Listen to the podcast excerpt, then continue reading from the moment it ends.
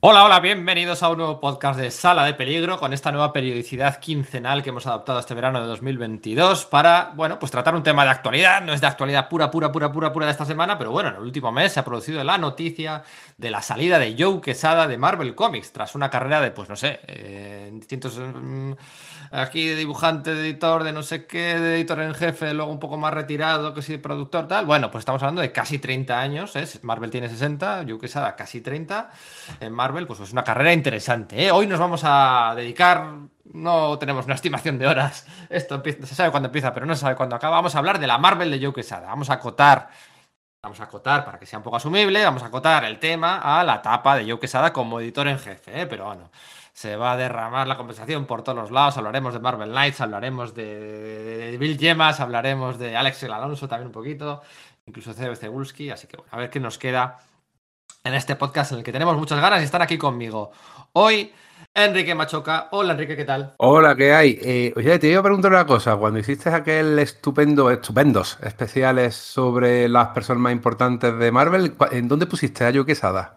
No me acuerdo, porque fue improvisación total, pero pues, el primero era el Stanley, Jack Kirby, Jim Shooter. Roy Thomas, Chris Claremont. Joe Quesada igual no entraba en el top 5. Joe Quesada, pues ¿qué le oh. pondríamos? ¿En el puesto 6 o en el puesto 7? Estaba por ahí. Estaba En el top 10 estaba, por supuestísimo. ¿eh? Seguro. yo lo pondría incluso en el 5, ¿eh? Yo lo pondría incluso en el 5. De Claremont y, de Roy Thomas no lo veo, no lo veo, no lo veo. Lo cierto es que pero, no Pero bueno, que ya lo estemos comparando con todas esas leyendas del cómic de, de, Marvel, dice mucho de Quesada, ¿eh? O sea que va a ser un programa muy interesante. Es una de las personas más importantes de la historia de Marvel, eso es. Sí, señor. O sea, imposible de negar, o sea, eso no, hay ninguna duda. Eh, con sus luces y sus sombras, no tantas sombras como se le han achacado, eso es cierto, pero bueno, mm. ahora hablaremos de ello. Está también aquí hoy Íñigo, Íñigo Rodríguez, muy buenas, tío, ¿qué tal? Pues yo quería venir en plan de hater. Y de hecho, yo siempre he sido bastante, me he metido bastante con Quesada durante toda su carrera. Y lo que pasa es que, claro, mientras venía para aquí, me iba haciendo pues una composición de lugar. Puedo entrar por aquí, puedo atacar por allá pero es que no me sale gran cosa. O sea, es que venir aquí y decir de sin Quesada todo sería mejor, no me sale realista. El Íñigo de 2001 igual lo haría, pero el Íñigo de 2022 no puede hacerlo y tiene que rendirse a la evidencia de que es historia del cómic y historia de Marvel. Es que, bueno, lo, que había antes era mejor, lo que había inmediatamente anterior era mejor. Sí, lo era. No, no, no lo sé. no, lo sé. No creo, yo creo que no.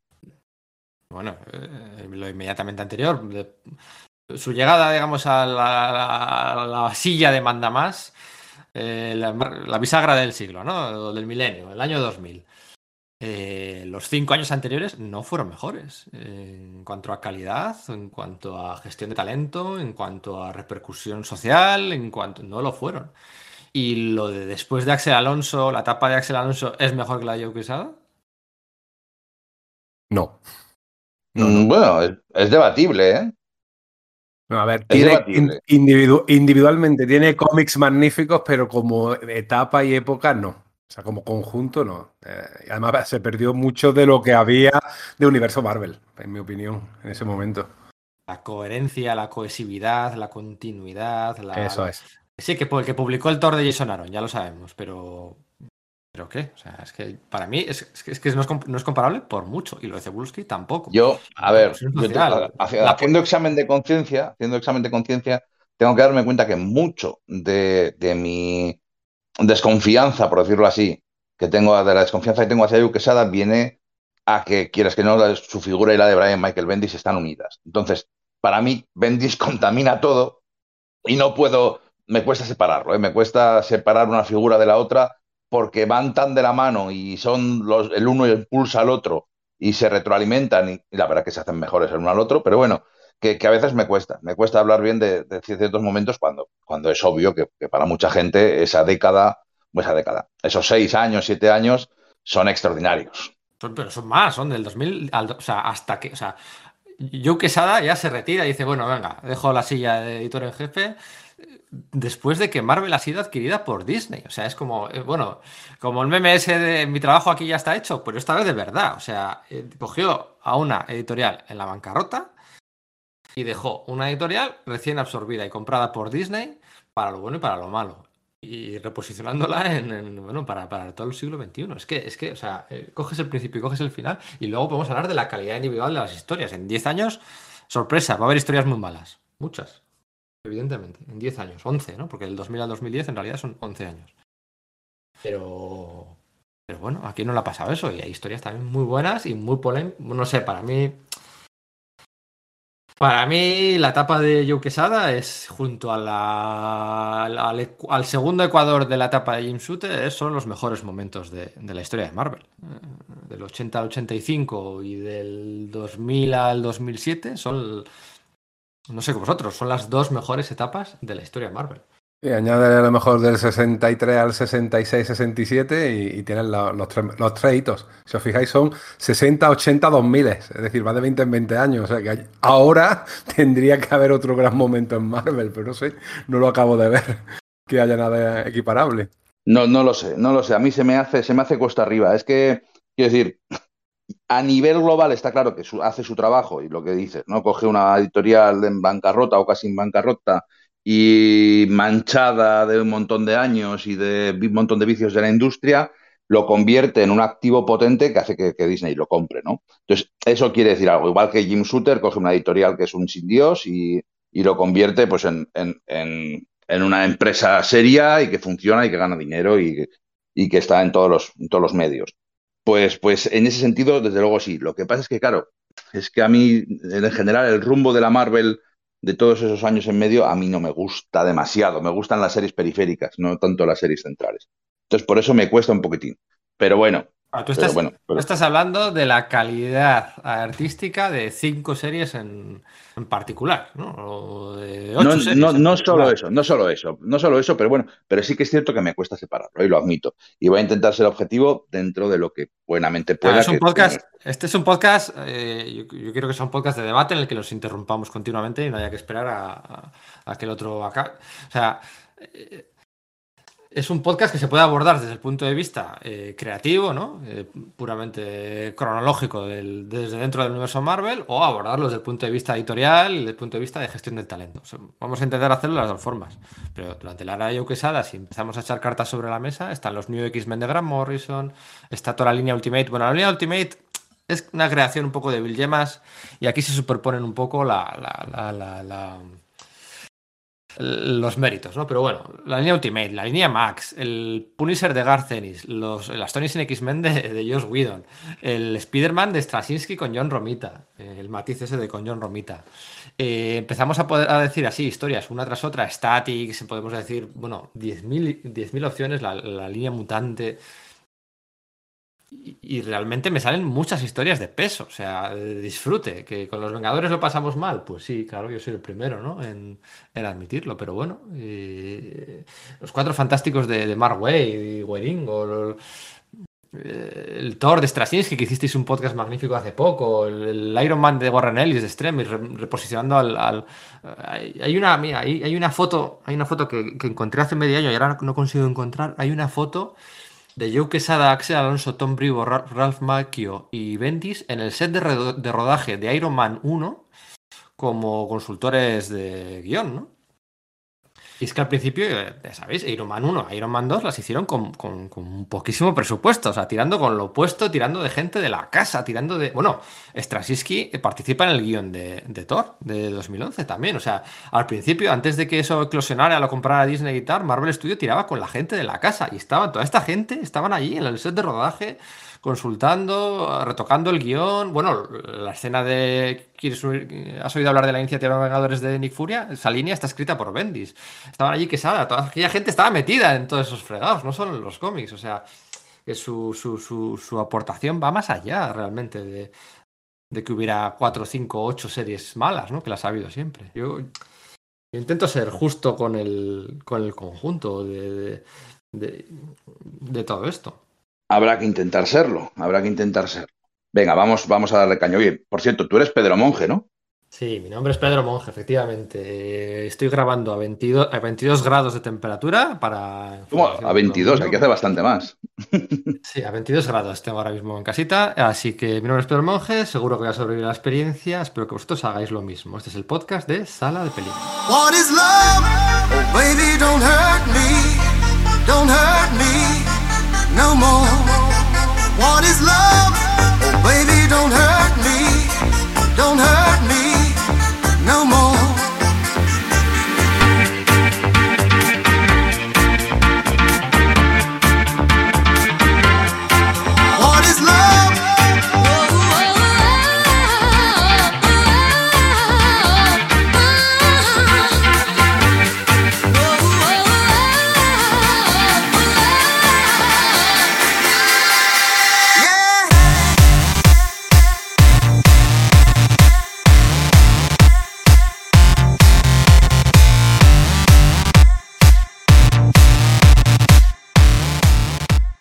vamos a dedicar 5 o 10 minutitos, que espero que no sea más, a hablar un poquito del Joe Quesada pre manda más, ¿no?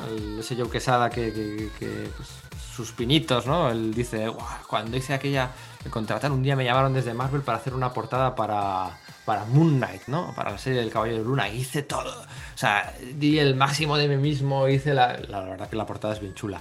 Eh, ¿Qué recordáis vosotros de aquellos años? ¿O en qué momento os entra por el ojo Joe Quesada? ¿no? O, porque seguramente le conozcáis de, sus pinitos anteriores antes de llegar a Marvel Knights.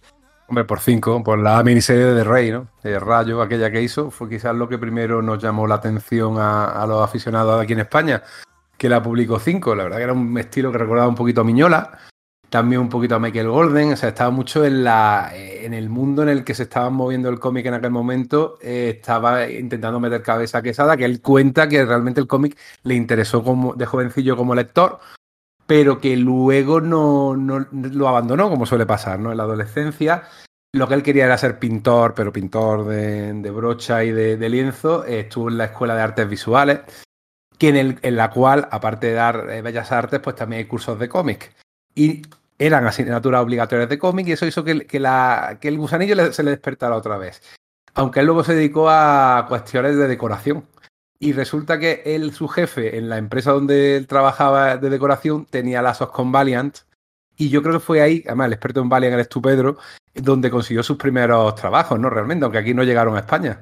Sí, cositas de Ninja, de Solar, bueno, pues sí, allí había una una conjunción de, no diré autores clásicos en el último tramo de su carrera, ¿no? Ya es un declive bastante evidente y mezclado con unos chavalísimos súper jóvenes eh, que apuntaban maneras, más o menos, ¿no? Pues estaba Xie Chen, estaba Bernard Chan, estaba Joe Quesada, había gente ahí, eh, estaba este de las balas perdidas David Lapham, ¿no? Bueno, pues eh, esa mezcla de, de, grandes talentos oxidados ya y de jovencísimos por pulir, pues allí, pues tampoco diré que despuntaba Quesada, porque lo cierto es que tampoco despuntó ahí, ¿no?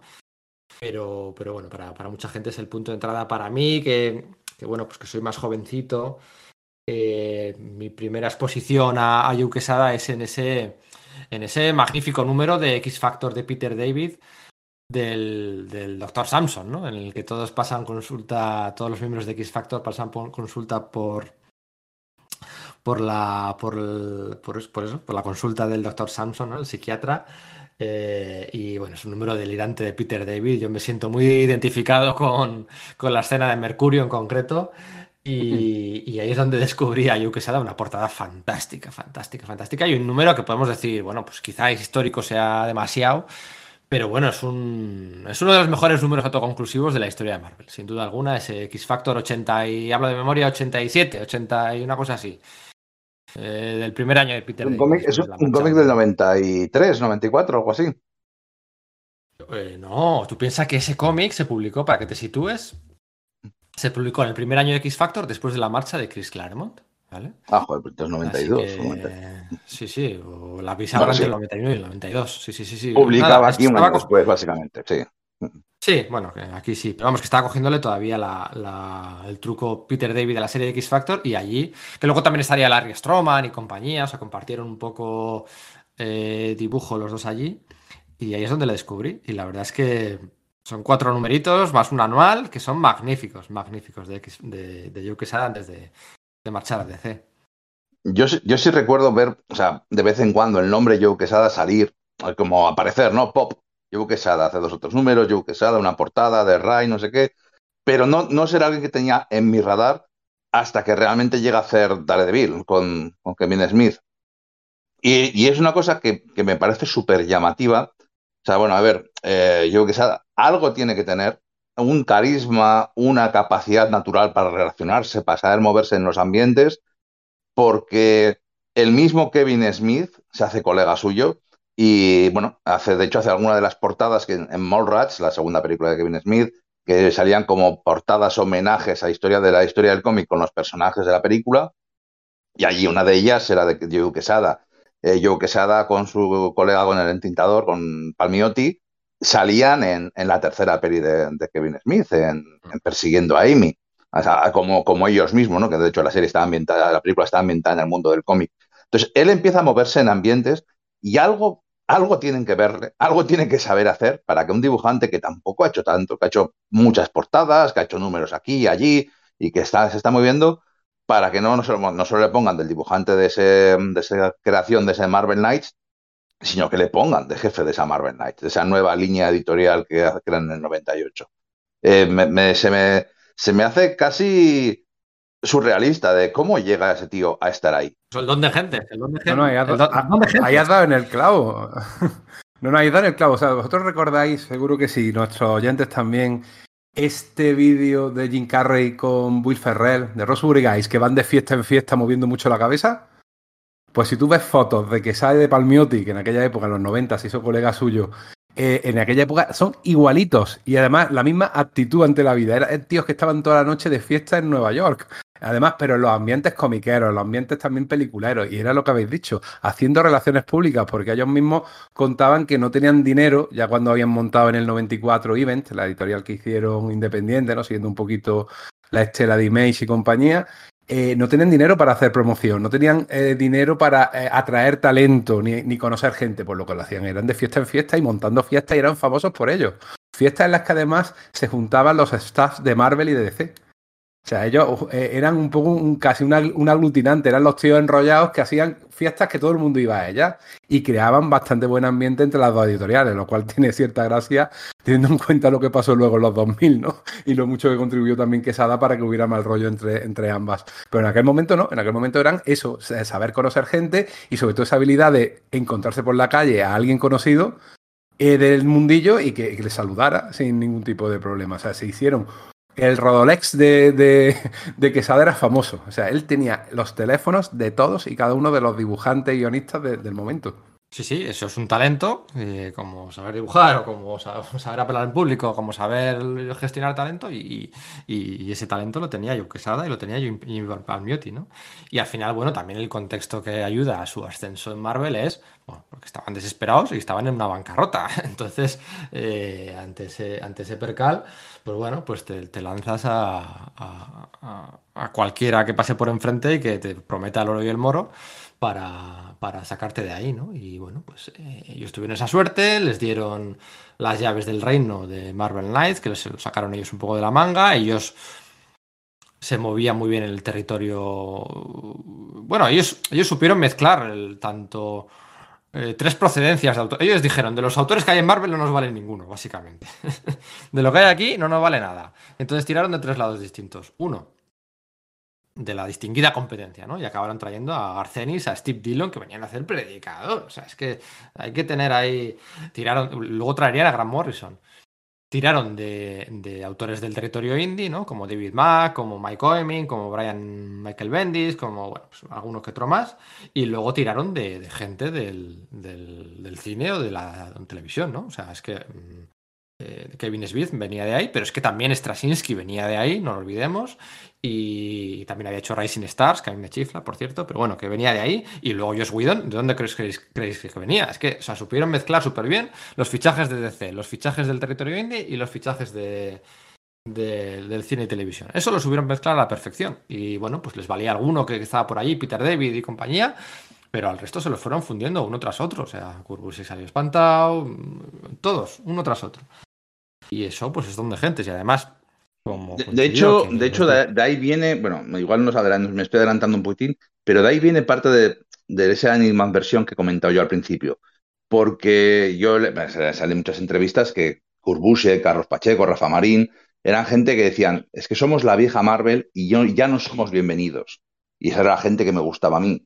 Y, todo, pues, todo el, si queramos los Ultimates, pues ya los Vengadores ya no son lo, importante. Si, si a los Cuatro Fantásticos le estamos ninguneando, la, la famosa etapa de Marín y Pacheco que le ponen a Jeff para hacer los, los, los, diálogos y les meten, les cambian al dibujante, no le dejan a Pacheco. Hubo tantas movidas, bueno, que lo explicáis muy bien en, vuestro libro de los Cuatro Fantásticos, pues son ese tipo de cosas las, las que hacen que para mí ya me entre mal porque consideraba que esa, Marvel... Sí, dime, dime. Te voy, a, decir una cosa, si yo entro a gestionar, a mí me contrata alguien para gestionar una revista o para gestionar una editorial o para gestionar un equipo de fútbol o para gestionar no sé qué, yo te digo una cosa, yo voy a tirar de mi gente, de la gente que conozco, de la gente que confío y de la gente... O sea, yo no voy a tirar de los que hay, o sea, yo lo siento mucho, pero yo voy con mi equipo y mi equipo viene conmigo. ¿Sabes lo que te digo? Yo lo siento mucho y esto es así, y esto es así, ley de vida. Si yo tengo que gestionar mañana una editorial, voy a tirar de los que conozco y de los que más confío y de los que y los que están allí, pues, pues bueno, pues tendrán, pues sí, habrá ciertas jerarquías y se habrán ganado su territorio. Intentaremos gestionar eso de la mejor forma posible con los que valgan y los que encajen en mí esto. Pero coño, si me has fichado para dirigir esto, yo tiraré con lo mío. Y si yo me fío de Garcenis, me fío de Bendis, me fío de Morrison y me fío de Straczynski, pues lo siento mucho Howard McKee, lo siento mucho eh, Kurt Busiek, lo siento mucho... Eh, ¿Quién estaba? Bueno, Alan Davis, ¿no? Estaba Chris Claremont. Bueno, aquellas series mutantes no había por dónde cogerlas. A Claremont bueno, pues le dejaron ahí en un ladito, en Extreme X-Men, ¿no? Es, eh, cuando tú entras a, dirigir, tú, tú, vas con tu equipo, o sea, no para que dirijas lo que hay. Es que, ya, pero si me coges, llegas y hay, superestrellas, porque Bush y Pacheco eran superestrellas. Y habían, vendido, habían vendido un montón. No, pero no hacían ya los cómics que, estaba el mercado necesitando o que ellos entendían que el mercado necesitaba. O sea, ahí una de las primeras disputas que podemos tener es esta frase que hacía Quesada y que también Bill Gemas, que tiene que aparecer ya mismo en esta ecuación, lo de cómics sobre cómics. Ellos decían que estos cómics sobre cómics, y yo creo que el paradigma es siempre Vengadores, que es un gran cómic, pero yo siempre lo criticaré por esos dos capítulos en los que se dedican a, arreglar algo que ya a nadie le interesaba, que es la continuidad de, o a muy pocos le interesaba, a mí de luego no, la continuidad de Kang. Eh, ¿Para qué dedicas tanto talento, el de Pacheco y el de Busiek, a hacer eso? En vez de contar historias que atraiga a gente que no ha leído esos cómics y que no se van a ver eh, echados de, de, ese ambiente, decir, uy, ahora para entender esto me tengo que haber leído Los Vengadores, Los Defensores, eh, tengo que acordarme de la miniserie aquella que hicieron de la, de la Bruja Escarlata y la visión, me tengo que saber quién es la antorcha humana original. Eso era lo que quería evitar, evitar Quesada. Mira, cuando Joseph Calamari, que era el, el presidente entonces de Marvel, le dijo a Bob Harras, que era el editor en aquel momento, oye, hazme un plan para intentar salvar esto lo que le propuso era coger los nombres que ha dicho Pedro, justo esos nombres, Hobart Makey, Claremont Busiek, y eh, volver a hacer los mismos cómics. Y decía, no, no, quiero algo totalmente nuevo. O sea, no me vuelva a vender la misma porque no me está funcionando. Eso lo cuenta Ian Howe, creo, en su libro, mm. o no sé dónde he sacado la cita, o igual. Eh, o en el de Red no me acuerdo, uno de los dos. De Clemente, o no de estos, lo contaba muy claro, ¿no?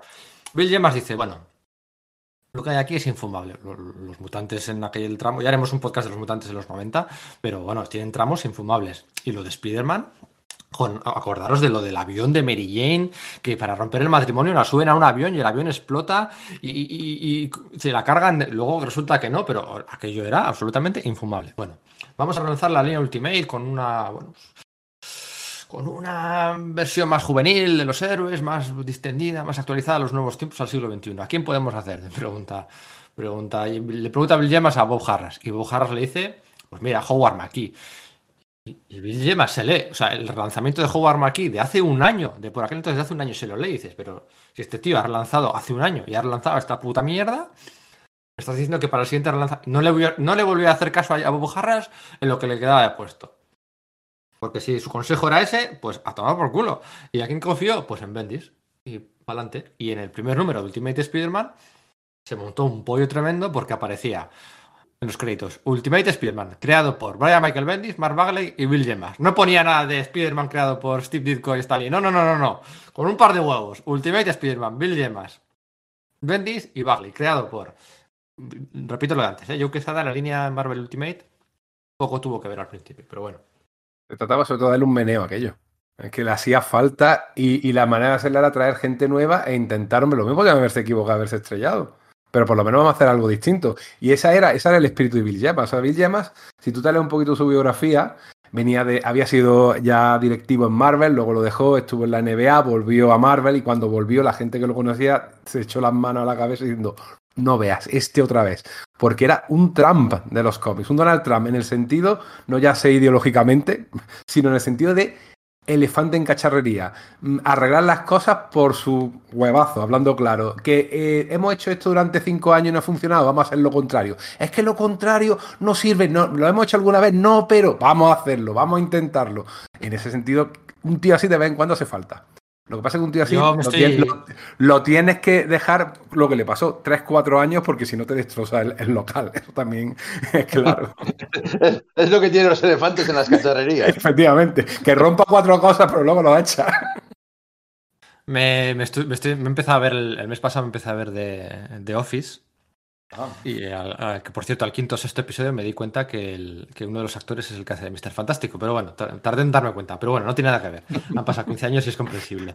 Eh, Steve Carrell, o sea, Steve Carrell es, es, es, que, vamos, representa mucho, o sea, representa muchos personajes y personas que se han cruzado por mi vida, pero me imagino a Jill Llamas tal que así, intentando quedar siempre bien, eh, colgando mentiras, esparciendo rumores, bueno, en fin. Eh, Bill Llamas, por cierto, estuvo en Marvel eh, a principios de los años 90. Y lo he contado alguna vez. Es el que. Es el que. Mm, bueno, es que no quiero hablar mucho de Bill James aquí tampoco, porque no es el podcast para ello. Pero es el que cogió las riendas de Tom Brevoort y de no sé quién más del departamento de, de marketing de las portadas alternativas. Y empezó a hacer cosas con portadas alternativas porque él venía de la industria de los cromos habían hecho las cosas de pues, los cromos de los cromos plateados, los cromos en 3D, los cromos caleidoscópicos, los cromos con sobre negro que no se ve lo que hay dentro, los cromos. La industria de los cromos, sobre todo de béisbol, le sacaba tres o cuatro años de ventaja a las portadas alternativas de la industria del cómic. O sea, de hecho es que copiaron muchas de las ideas de los cómics, las copiaron de la industria de los cromos, porque aquello era un no parar de vender cromos. Y Bill Gemas venía de ahí y empezó a adaptar muchas de esas técnicas en la Marvel del 91, del 92. Luego va desapareciendo, vuelve a entrar, vuelve a salir, hasta que al final la acaban nombrando eh, jefazo de, Marvel y sacó a la editorial de la bancarrota con Joe Quesada.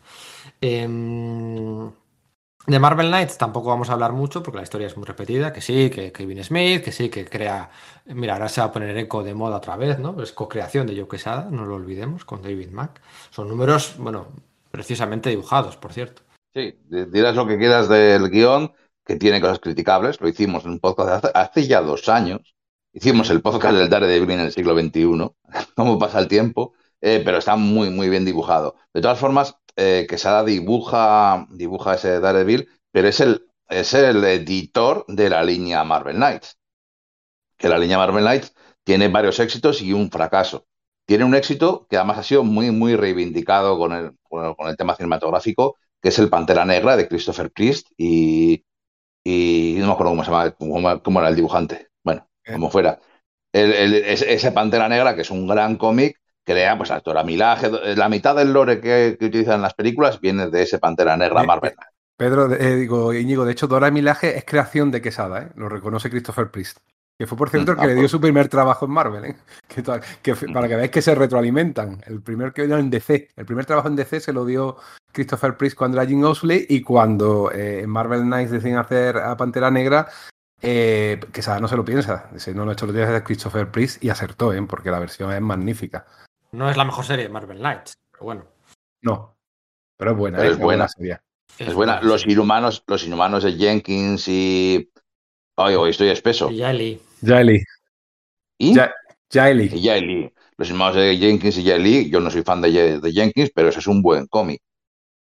Y, además también, aunque tristemente también he utilizado para la, la infausta, infausta serie de televisión. Yo creo que el único traspiés que cometen es el Punisher aquel que hacen, que es una versión angélica, de que va al cielo y tiene poderes eh, divinos y tal, pero bueno, pero es un intento. O sea, que el castigador ya estaba muy quemado, habían hecho 200, habían tenido 3, 4 series a la vez de Punisher matando gente todo el rato. Intentas hacer, intentan hacer algo diferente, venga, no funcionan, y bueno, luego ya harían el, Punisher Marvel Knights de, de Ennis y Dillon, ¿no? Que sí, pero bueno, al final la línea Marvel Knights es el es un ejemplo de demostración de la gestión.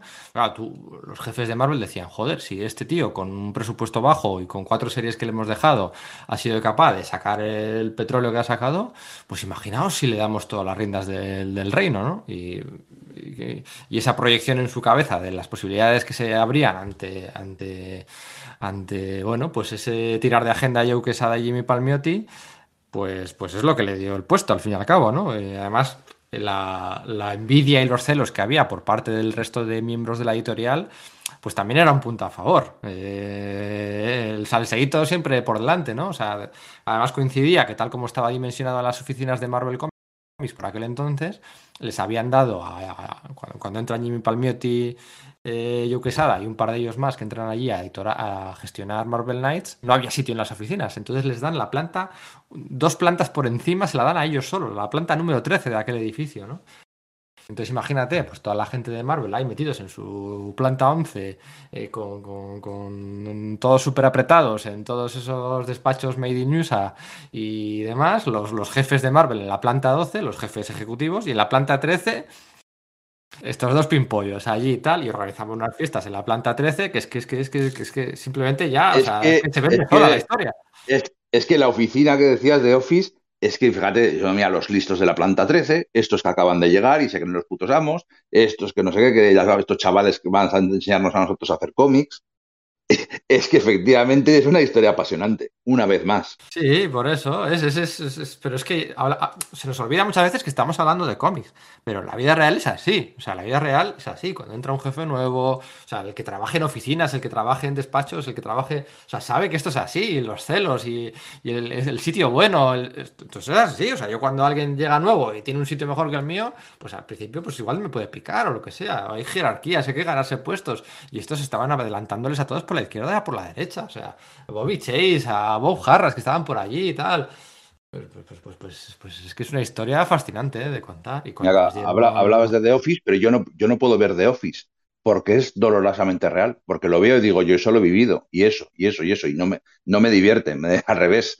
Entonces, por eso no veo The Office y estoy seguro de que esa, famosa serie de televisión de la que siempre hablamos, de hacer como una serie del, del mundo del cómic de los años 60, otra, de una, otra temporada de los 70 y tal. Y esta temporada en los 2000, la de los, la de los 90 es la de los chicos californianos que se van a GD Mage, pero la de los 2000 con esto sería de Office en vez de Mad Men. Claro, claro, efectivamente, es que es, es, que es la vida real. O, yo me acuerdo que cuando en mi, empresa se estilaba mucho que los jefes tenían su propio despacho, ¿no? Y hubo un momento, una nueva filosofía, una nueva mentalidad, y que era que no, a partir de ahora sin puertas. Y entonces quitaron, se gastaron una pasta en quitar todas las puertas. Y, y entonces era todo, toda la planta era sin puertas, sin despachos, para que hubiera como mejor feeling entre jefes y empleados. Y pues los jefes estaban, pues a los jefes les encantaba tener su propio despacho y que el tipo de llamar a la puerta antes de entrar. Eso les encantaba, les encantaba porque todos tenemos nuestro ego. Y, cuando lo quitaron, pues no les hacía ni puta gracia. Y eran todas mesas corridas y estaban sentados al lado de, quien fuera. Y eso no les gustó, no les gustó. Y aquí en Marvel no les gustó que llegaran dos tíos, les dieran dos plantas por encima, por encima de la planta de los jefes. O sea, estaban ellos, el pueblo raso, luego estaban los jefes ejecutivos y luego estaban en una planta para ellos solos los de Marvel Knights. O sea, fascinante, las fiestas que montaban allí, el Kevin Smith compañía, o sea, bueno, brutal. Y, bueno, pues eh, salió lo que salió y les dieron el puesto de... Allí hay distintos relatos, uno dice que, hubo problemas entre Jimmy Palmiotti y Joe Quesada, otros dicen que en teoría el contrato con Marvel Knights era para tres años y luego habían pactado volver a hacer más cosas para su Event Comics y Joe Quesada se arrepintió. Otros dicen que, bueno, hay eh, que acabaron mal, otros dicen que acabaron bien. La verdad es que oficialmente se cuentan las dos cosas y extraoficialmente también me han contado las dos cosas. Así que no voy a mm, aseverar que se llevan mal, que se llevaron mal. Yo les he visto tweets entre ellos. Joe Quesada ha acabado bien casi siempre con todos sus colaboradores. Con Mark Millar se profesan admiración los dos. Con Bendis lo mismo. O sea, no voy a comentar nada sobre eso, pero bueno, ya sin Jimmy Palmiotti en el 2000-2001, Joe Quesada llega y se plantea remover allí, vamos, eh, remover todo el suelo. O sea, levanta todo el suelo y venga, eh, se plantean todas las cosas desde cero. Empezaron despidiendo a un montón de editores. ¿eh? Creo que había 30 y algo gente de personas con cargo editorial y dejaron 5 o 6 y empezaron a fichar de fuera otra vez, además trayéndolos de, DC, sobre todo de, de Vértigo, ¿no? Tipo Axel Alonso, tipo Stuart Moore, que hay una anécdota bastante buena cuando se reunieron Bill Gemas y yo Quesada. Yo Quesada pasaba muchas fatiguitas, como decimos por aquí por el sur, mucha vergüencita cuando se juntaba en reuniones con Bill Gemas, porque hicieron una reunión para hablar del Comic Code que Marvel quería, Bill Gemas concretamente, quería. Pero esa eh, reunión no estaba, ¿Estaba yo Quesada en esa reunión? sí, también. Soy yo Quesada. Eh, en principio eran dos personas por editorial. Estaba eh, dos de Archie, dos de DC, eh, no sé si tiene otro editorial más y dos de Marvel, en principio. ¿Y sabes lo que hizo? Pues yo creo que lo sabéis, Bill, eh, Empezar a meter dentro editores robados de DC para refregárselos por la cara a Paul Levitz. O sea, y decía, ¿qué hacen aquí esta gente? No, como hay sitio, pues cuanto más voces haya, pues mejor para hablar del tema. Pero era las cosas de Bill que eso, que, que el pobre Quesada casi siempre eh, eh, bajaba la, cabeza y decía, ay madre, la que valía este tío. O sea, era, era también una, una relación bastante curiosa de poli malo, poli bueno, pero a veces de poli malo, poli peor. Porque también Quesada tuvo sus momentitos buenos y eso de hecho le hizo ser persona non grata en DC durante. Bueno, yo creo que hasta ahora.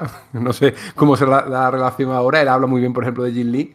Pero realmente no sé ahora mismo qué, cómo, qué pensarán en DC de, de que piensan algo de Quesada. Todo el mundo está diciendo, oye, a lo mejor ahora se va a, a, a DC, Quesada a arreglarla que lo dudo mucho, sinceramente, porque siempre todo te pillan en unos momentos vitales que yo no creo que ya es el momento para que Sada ya sabes que Ya sabes que el tiempo lo cura todo. Eh, a lo mejor hace poquito estuve viendo un documental de Jordi Évole de una charla con De la Morena y José María García, ¿no? O sea, se habían tirado los trastos durante los años 90 y buena parte de los 2000, los tratos en la cabeza, el uno contra el otro, ¿no? La guerra de los reyes de la noche y da, o sea que y estaban ahí los dos charlando, bueno, que sí, que se arrepentían, que no merecía la pena y que ahora pues que, bueno, que se han hecho amigos y que cenan de vez en cuando juntos, ¿no? el tiempo lo cura todo, ¿no? Hasta, hasta eso, ¿no? Y durante la pandemia, después de la salida de Tandidio, de DC Comics, salida, ¿eh? No despido, que hay gente que todavía sigue diciendo dos años después que fue un despido. Están mal informados. Eh, la salida de Dan Didio de DC Comics hicieron un. En la pandemia hicieron un un directo, eh, Joe Quesada y Dan Didio. Bueno, pues eh, hablando bondades el uno del otro, haciéndose la pelota y, bueno, pues eh, contando anécdotas del pasado y, con bastante buen rollo, ¿no? Eh, Joe Quesada vino a decir que aquella frase que dijo él de que de que DC era como un actor porno al que no se levantaba la polla, ¿no? Que, no conseguían hacer nada con, con Superman, que, era lamentable, que era vino a decir como que era un off the record, que lo habían robado y que él no lo había dicho públicamente al periodista que le entrevistó. Y bueno, pues eh, pelillos a la mar, ¿no? Pero, pero más allá de eso, la fotografía que estamos haciendo es que en aquel momento se echaron los trastos a la cabeza los unos y los otros y lo único que, lo único que, consiguieron hacer fue el JLA Vengadores por, bueno, pues por, por Gilles Pérez y por Kurbusiek y por y por, por, presión del fandom, ¿no? Pero para nada, para nada se plantearon unos años de, de amistad editorial. Tampoco es que ahora los haya, pero bueno. Mm. Pero yo Quesada le tocó hacer la gestión de retirar mucho talento, lo que decíamos antes, eh, a, Chris Claremont le tuvo que apartar de, las series mutantes que estaba haciendo, que eran, bueno, pues entre vergonzosas y lamentables, aquellas con los Neo, con Ron Garner, con La Roca, con otro, el decimotercer, quinto, cuarto esclavista alienígena con cadenas creado por Chris Claremont. Tío, qué pesado eres ya con los esclavistas alienígenas, ya vale, Claremont. Eh, y bueno, pues le tuvo que dar un premio de consolación con aquellos Stream X-Men.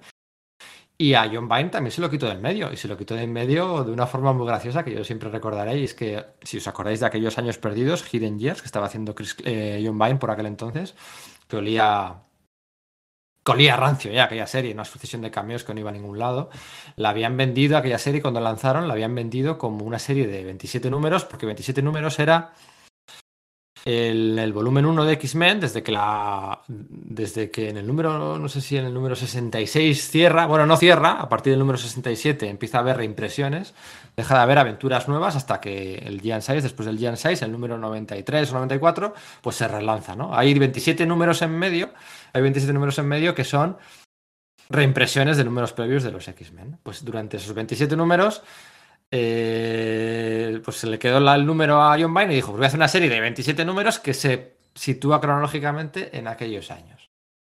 Y Joe Quesada le cierra la, serie en el número 22, aluciendo, aluciendo bajas ventas, ¿no? El número 22. Entonces John Vine pilla un cabreo como una mona porque, claro, él decía que tenía que llegar hasta los 27 números porque su talk mental decía que la serie aquella tenía que durar 27 porque eran las reimpresiones, porque era el número, el, eslabón perdido en la historia de los mutantes, una serie que no va a ningún lado, o sea, no va a ningún lado, es una mierda de serie.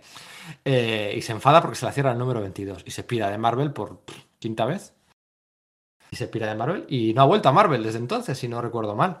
Y esa gestión la hizo Joe Quesada con la prensa de su lado, con el fandom de su lado, porque este tío gestionaba a la Wizard, gestionaba las webs que había por aquel entonces y las tenía de su lado. O sea, era, derrochaba carisma. Y esto es así. Y John Vine, pues, pues no. Aprovechó además que en el mismo mes cerró un montón de series de mutantes. Cerró Bishop, el Gambito, Generación X, X-Man, mm, X eh, sí, la de, la de Nathan en solitario, y, y, Mutant X también, aquella que de, de, Chaos, también la cerraron. Y la excusa que dieron era la accesibilidad de los títulos para el lector neófito, no, ni siquiera las ventas, que no eran buenas en esta serie, sino el hecho de que las series las veían demasiado sobre sí mismas y que no eran accesibles. ¿Eh? Y, que la continuidad tenía demasiado peso. O sea, la, excusa siempre es la misma. Queremos hacer cómics que la gente entienda para traer, intentar traer nuevos lectores. Porque claro, si hemos traído un nuevo talento para intentar mover ciertas partes de la población o posible población lectora que se sientan atraídos pues, por un Straczynski o por lo que está contando Paul Jenkins o lo que está contando Brian Bendis, pues todo esto tenemos que quitarlo de en medio. Era la excusa que daban, claro. No todo el mundo, yo creo que Íñigo es de esa cuerda, piensa así. No, bueno, a ver, eh, sí que es cierto que las series mutantes eran básicamente inescrutables. O sea, alguien que hubiera visto la serie de dibujos o que iba a ver la película de X-Men de Brian Singer, no podía entrar a leer aquellos cómics y decir, ¿qué es esto? No entiendo absolutamente. No es que no entienda nada, es que no tiene absolutamente nada que ver con, ni, con los dibujos animados ni con la película. Y eso es un concepto que es interesante. Y desde luego, que sabe en ese sentido, es que además lo que ha dicho Pedro, que es que era muy listo para, ganarse a los medios. ¿Qué más quieren los medios que un tío que llegue, que haga declaraciones a la prensa todas las semanas, que haga gestos, que diga, venga, esto es all new, bueno, all new, all different lo, dirían después, pero, pero básicamente es lo que dirían, esto es ultimate, esto es guay, esto es nuevo, esto no son los cómics de tu padre. Literalmente, es lo que, eso sí que lo decían. Entonces, alguien que da titulares, que es accesible, que está, que siempre están a una llamada de teléfono y pueden, pues es que es un entrenador, como un entrenador de fútbol. Estamos usando la metáfora deportiva. No sé si esto es Ted Lasso, que hemos visto, hemos estado viendo Ted Lasso todos últimamente, no lo sé. Pero, pero eso de estar siempre dispuesto y que la prensa eh, es que es una cosa que le flipa, el tener a un tío que siempre está ahí y que además siempre te va a dar el titular, y siempre te va a dar la frase, por encima de encima cargarse a las, a las viejas vacas sagradas con las que encima pues siempre se han tenido rifirrafes y las, los que han sido viejas estrellas que se han creído muy por encima de la prensa y les han dado mucha caña, ¿no? Pues, pues es así y, todo, el mundo, todo el mundo jaleándoles y todo el mundo diciendo este viernes es un coñazo y este Clermont es un coñazo. Y la verdad que puedo entenderlo porque es que lo eran. Hombre, sus años perdidos, los años perdidos, bueno, no sé, lo podemos preguntar aquí que la gente lo responda en Twitter.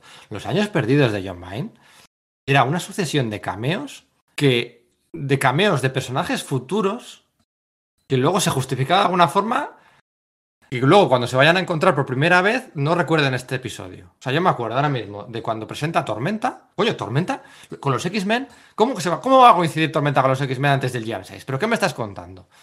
Para luego explicar, una justificar, no, que no, es que no, tal, no, no, no, no hagas esos triples tirabuzones y medio de, de, post-continuidad. O sea, no, no, no hagas eso. Era una mierda de serie. Y lo de eso es, el, es el, síndrome de la precuela.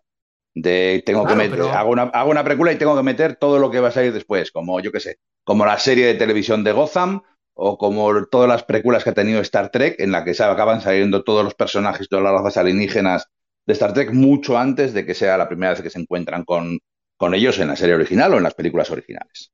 Es, es, que Fuego Solar.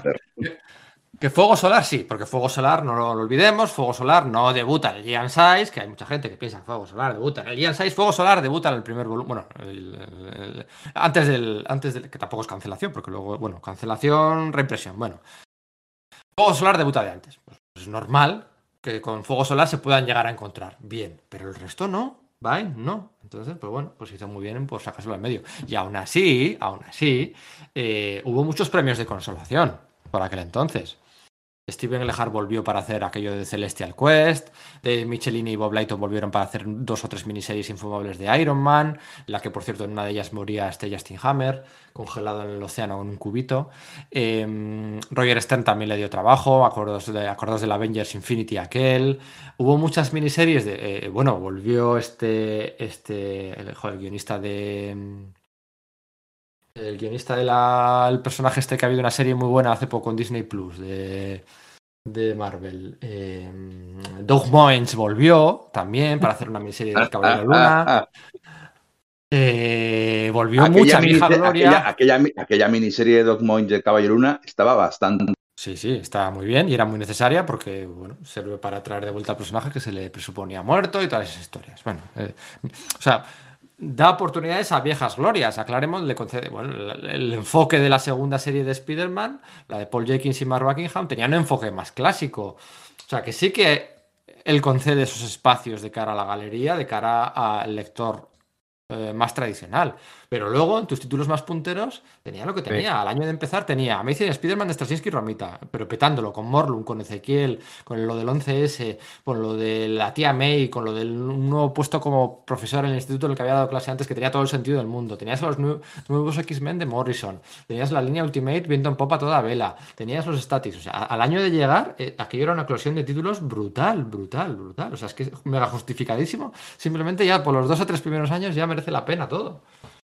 Está muy bien. De todas maneras, mira, sí que voy a hablar un poquito en primera persona porque lo de Virne lo traía ya mascado eh, que antes incluso de ser editor en jefe. Yo tuve ocasión de entrevistarle en el 2000, cuando estuvo aquí en Madrid en la pero se llama Comic Con, en el Salón del Cómic que hubiera ese año, en el año 2000, que trajeron además un montón de invitados, fue espectacular. Tuve ocasión de entrevistarle, habla por los codos, es una cosa espectacular, como habla Bill Quesada en cuanto le pregunta, Joe Quesada en cuanto le pregunta, empieza a soltar, a soltar y te cuenta por un montón de cosas, y una de las cosas que, que nos dijo fue que el gran problema que tenía Marvel era John Byrne, nada más, así, tal cual, este es el problema que tiene Marvel.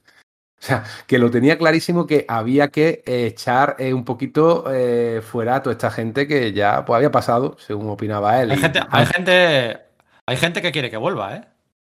No te lo pierdas. Que, que, Virne, ¿verdad? Bueno, Segulski de, de, vez en cuando se fotografía con él, no sé yo. ¿Con qué intención? Cebulski ha dado una entrevista en todos estos años y ha hecho, se ha hecho dos fotos con John Vine, sí, en una convención ahí en Ontario, no sé dónde se la hizo, nada más llegar.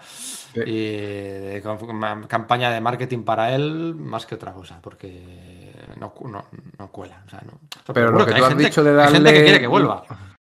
Lo que te has dicho de darle oportunidad a, a, gente como, por ejemplo, a Michelini y Leighton, realmente ellos iban a sustituir a, a Busiak. O sea, en principio, ellos iban a tomar la serie después de Busiak. ¿Y, quién al final guionizó la serie de Iron Man después de Busiak? El propio Quesada. O sea, la historia esta que apareció en la miniserie que, que guionizaba y dibujaba el propio Lighton eh, con Michelini, eh, la, desgajaron de la serie principal para hacer una miniserie un poquito por no hacerles el feo, porque estaban contratados eso para continuar la serie. O sea, era en contra de lo que el mismo Quesada pensaba. Dice, bueno, si queremos aquí darle un poquito de movimiento a las series, no podemos volver a los años 80. Vamos a hacer algo distinto, aunque al final también hay que decirlo que aquella saga, que tampoco es demasiado apreciable, era un poco derivativa del trabajo de, de los 80. Otra vez con el alcoholismo y tal. No, no estaba mal, ¿no era aquella en la que la armadura cobraba vida? Sí. Sí, algo así. Sí, ah, el, el, hombre en la armadura o algo así. Y tenía problemas de corazón y se creaba un corazón sintético y al final, bueno, la, armadura casualmente en el último momento tenía una chispa de humanidad y se daba cuenta que tenía que salvar a, a, Tony Stark, que la había llevado a una isla desierta para que rollo Michael Green Arrow, una isla desierta para que para que nada pudiera utilizar tecnología. Bueno, al final la armadura se convierte en una especie de corazón artificial para Iron Man para salvarle del, 34 infarto del corazón. La, mm, la etapa, etapa, bueno, etapa, bueno, etapa de Joe Quesada en Iron Man. Estamos hablando de 10 números. No es muy buena, es el año 2000, sucediendo a Kurbusiek. Curiosamente, continúa contando con Xian Chen, si no recuerdo mal. No, no meten un dibujante nuevo para la ocasión. O sea, era un relanzamiento no muy, un poco encubierto, porque si no cambias el dibujante parece como que no, eh, entonces no se pueden extraer muchas conclusiones de la calidad artística de, de esa saga, pero sí que se pueden extraer conclusiones de que, bueno, Joe Quesada, llegando a editor en jefe, quisiera gastar la única bala que tenía en su tiempo, en su agenda, para intentar relanzar la serie de Iron Man, bueno, pues ahí se pueden sacar a conclusiones, ¿no? Porque podía él, como jefe, más, jefe máximo, podía haber asumido el guion de cualquier serie Marvel, pero es la que decide arreglar o la que decide relanzar o la que decide reposicionar es Iron Man. Bueno, se pueden sacar ahí unas conclusiones guapas, ¿no? Con, bueno, pues con lo importante que va a ser Iron Man en el futuro para, Marvel y Marvel Studios. Es, curioso, ¿no? Que quisiera elegir a Iron Man, porque no es un personaje que en principio le, encaje muy bien. Pero bueno, elige Iron Man y, y, sale lo que sale. Y bueno, pues tampoco, tampoco, tampoco es muy buena. Es mejor de lo que viene luego, eso sí. Hombre, ya en aquella época yo, eh, estaba ahí a Viarat eh, dándole vueltas a que hubiera unos Marvel Studios mm, que, y que Marvel produjera sus propias películas. Entonces, entre los personajes de los cuales tenían derechos, precisamente, pues estaban los Vengadores y estaba Iron Man, y por eso también fue darle ese auge a todos esos personajes y dejando un poquito, a ver, también hubo etapas maravillosas, ¿no? A los mutantes, a los cuatro fantásticos, dejarlo un poquito de lado. A Spider-Man nunca puedes dejarlo de lado porque es la gran estrella de la, de la editorial, aunque a lo mejor no sea la más vendida siempre, pero sí tienes que ponerla en todo lo alto porque es la imagen. Pero al resto lo fueron dejando un poquito de lado, ¿no? Aunque vale, te metemos a Morrison. Pero luego eh, todo lo hicieron todas las grandes sagas, aunque la mayoría alrededor de, los Vengadores. Eso es interesante y tiene que ver con las películas, obviamente. Sí, bueno, pero ya estamos hablando del año 2005, ¿eh? Estamos hablando del año 2005 con desunidos y demás. Hasta entonces, joder, mm habían encadenado ahí grandes sagas mutantes. Lo de Yu casi sale mal, pero bueno, sale mal porque sale mal, pero bueno. Eh... pero era distinto, lo intentaron. Eso era lo interesante. Eso es. Ellos intentaban todo, intentaban las iniciativas de la línea Max, de la línea Ultimate, de la línea aquello del Icon. Hicieron la, la es cosa más débil y demás. Pero hicieron la línea Tsunami, acordaos esa, con un enfoque más de Amerimanga, con un enfoque que por cierto, por cierto. Akira Yoshida. Eso es, Akira Yoshida. Ahora que está otra vez de, bueno, la polémica, esto de los seudónimos, bueno, más que seudónimos, en este caso con lo de la semana pasada de la Elena Anillo esta eh, de apropiación social o apropiación cultural, ¿no? Eh, Cebulski haciéndose un seudónimo para trabajar como guionista en Marvel, como en un seudónimo eh, japonés, una apropiación cultural de flipar para que le dieran trabajos en Dark Horse también, hizo algunas cosas de Conan, no lo olvidemos. Y luego cosas en No solo eso, sino, además está, prohibido además por reglamentos internos de Marvel. O sea, aparte del tema ético, eh, los reglamentos internos de Marvel por Eso lo hace, es que por eso lo hace. Pero precisamente por eso lo hace. lo hace. Lo hace por eso, porque los reglamentos internos de Marvel prohibían que un editor pudiera ser guionista en aquellos tiempos para evitar prácticas del pasado. Y entonces lo que hace es se crea una personalidad nueva de Akira Yoshida y le empiezan a dar proyectos de corte manga, que si la miniserie aquella dibujada por Pat Lee, aquella de los cuatro fantásticos con, con, X-Men, una de Kitty Pride, una de no sé qué, un editor de la línea Tsunami también, en la línea Tsunami, no lo olvidemos, debutan los Runaways. Ojo, ojo, cuidado. Hablemos también de Brian Cabaujan, ¿eh? que le fichan ahí para hacer el encapuchado y luego esto, y la serie de Mística. En la línea de Tsunami debuta la nueva generación de mutantes de, los nuevos mutantes. En la línea de Tsunami hubo cosas, bueno, pues interesantes y otras no tanto. Pero, pero. lo es, lo que están diciendo que están. digo que, está, que lo que dices que están probando un montón de cosas. Y ahora recordamos los éxitos. También con cada, con cada éxito hay fracasos. O sea, quiero decir la línea Tsunami tiene éxitos, pero tiene cosas de las que nunca más se puede, vuelven a oír hablar, de Turbo y cosas por el estilo.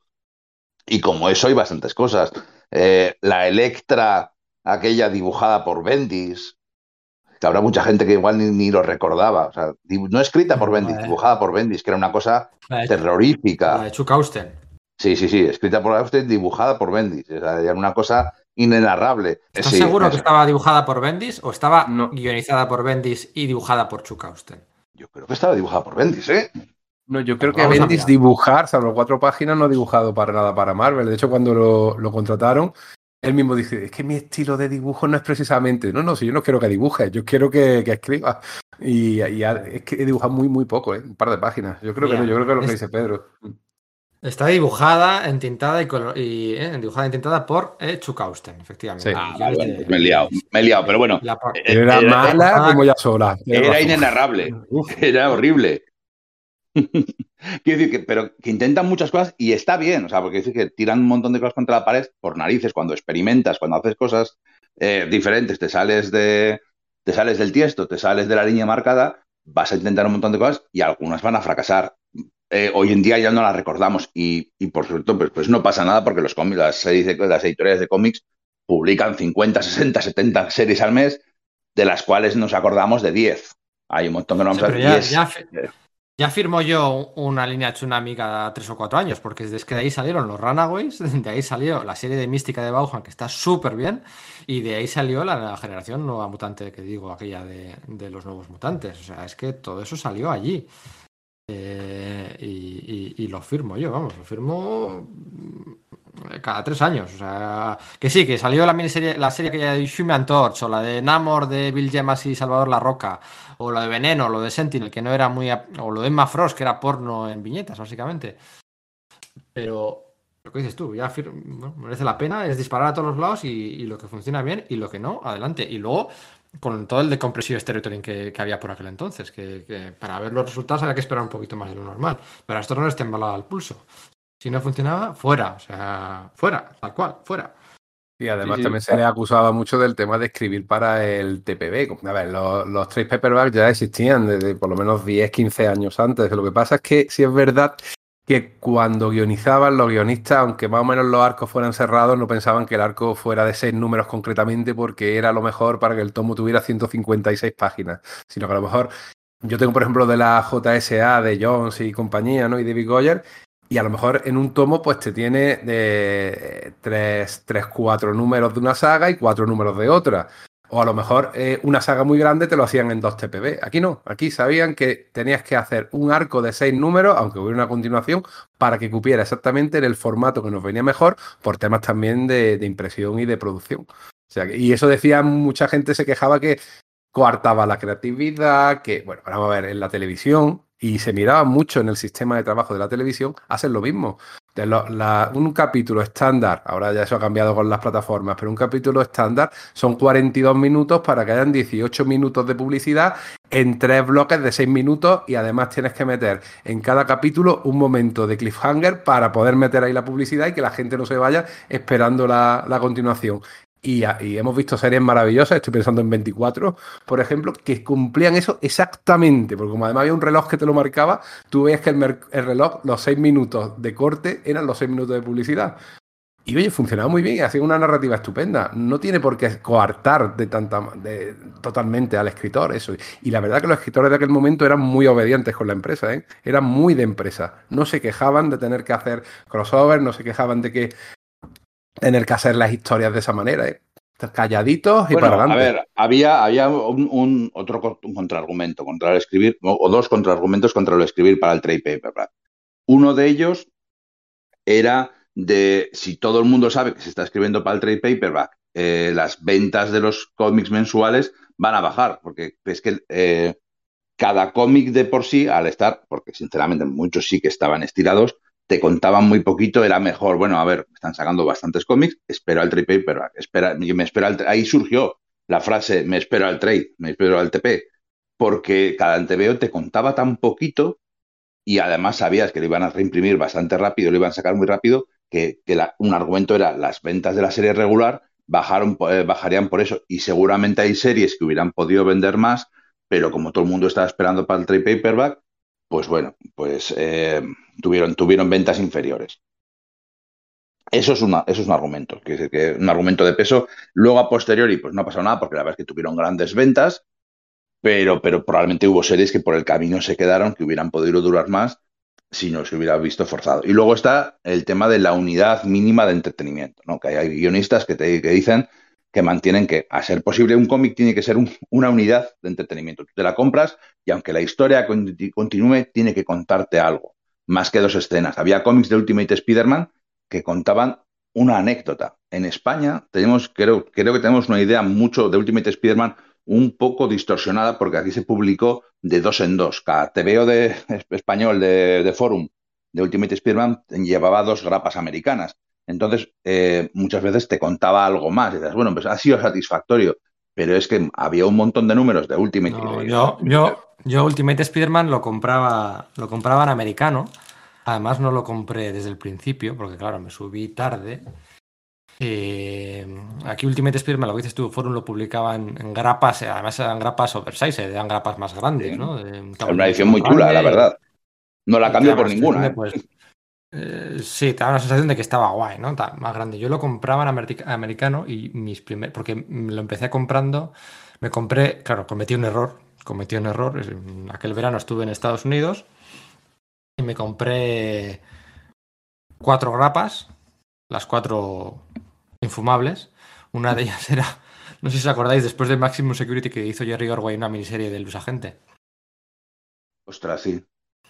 Pues aquella primera grapa era lamentable. Luego me compré un número del crossover de, de Nuestros Mundos en Guerra de DC. Bueno, o sea, mm, para haber dejado de comprar cómics de DC de por vida. Y luego me compré el Ultimate Spider-Man, no sé qué número, no sé si el 23 o el 13, no me acuerdo muy bien. Era una grapa donde debutaban los Forzadores y Kimpin y, y decía, pero sí, pero sí, me he leído 24 páginas y aquí no ha pasado nada. Han salido estos tíos de los Forzadores que no le interesan a nadie. Y luego, claro, me tuve que comprar la grapa Claro, porque ya no podía cambiar el formato, tenía que seguir comprando a partir de entonces. Me compraba la grapa por previews en los años en los que hacer el previews era una una locura, o sea, era, era, bueno, era de locos. Y, claro, no existía por aquel entonces Radar Comics para hacer todas las compras mensuales. Ya es que no solo mensuales, ¿no? De, de sino de incluso que se te pasa alguna cosa del previews, porque el preview siempre decimos que es para dentro de dos o tres meses te pasa algo, eh, te interesa, puedes comprar algo de actualidad, o sea, algo de, que vaya a salir la semana que viene, alguna variant cover, algún second printing, alguna incentive, puedes comprar todo de este mes, del que viene, del anterior, o sea, por aquel entonces el previo era comprabas a tres meses y ya está, si luego salía algo interesante y no lo hayas pedido, adiós, o sea, eso con Radar Comics no pasa. Y tú, tú tuve que comprarme Ultimate Spider-Man así, grapa a grapa, mes a mes, y era infumable la serie, no pasaba nada, el, copipasteo de viñetas de Mark Bagley para poder sacar 18 números al año en vez de 12. Bueno, lo cierto es que aquí, lo que dices tú, la, versión, la visión la tenemos un poco desfigurada y para bien. Pero, pero madre mía, aquel número de los Había, es que muchos números, muchos números eran una anécdota, eran básicamente una sola escena. Y encima, pues eso que estaba chula, era impactante, pero se leía en 25 segundos. Dices, menos mal que aquí, lo, pues sacamos de dos en dos. Pues sí, sí, eso, eso me pasaba. Pero de todas formas, sí que hubo piques o polémicas respecto a esta forma de contar las cosas de entre la vieja guardia y la nueva guardia o la guardia recién llegada, ¿no?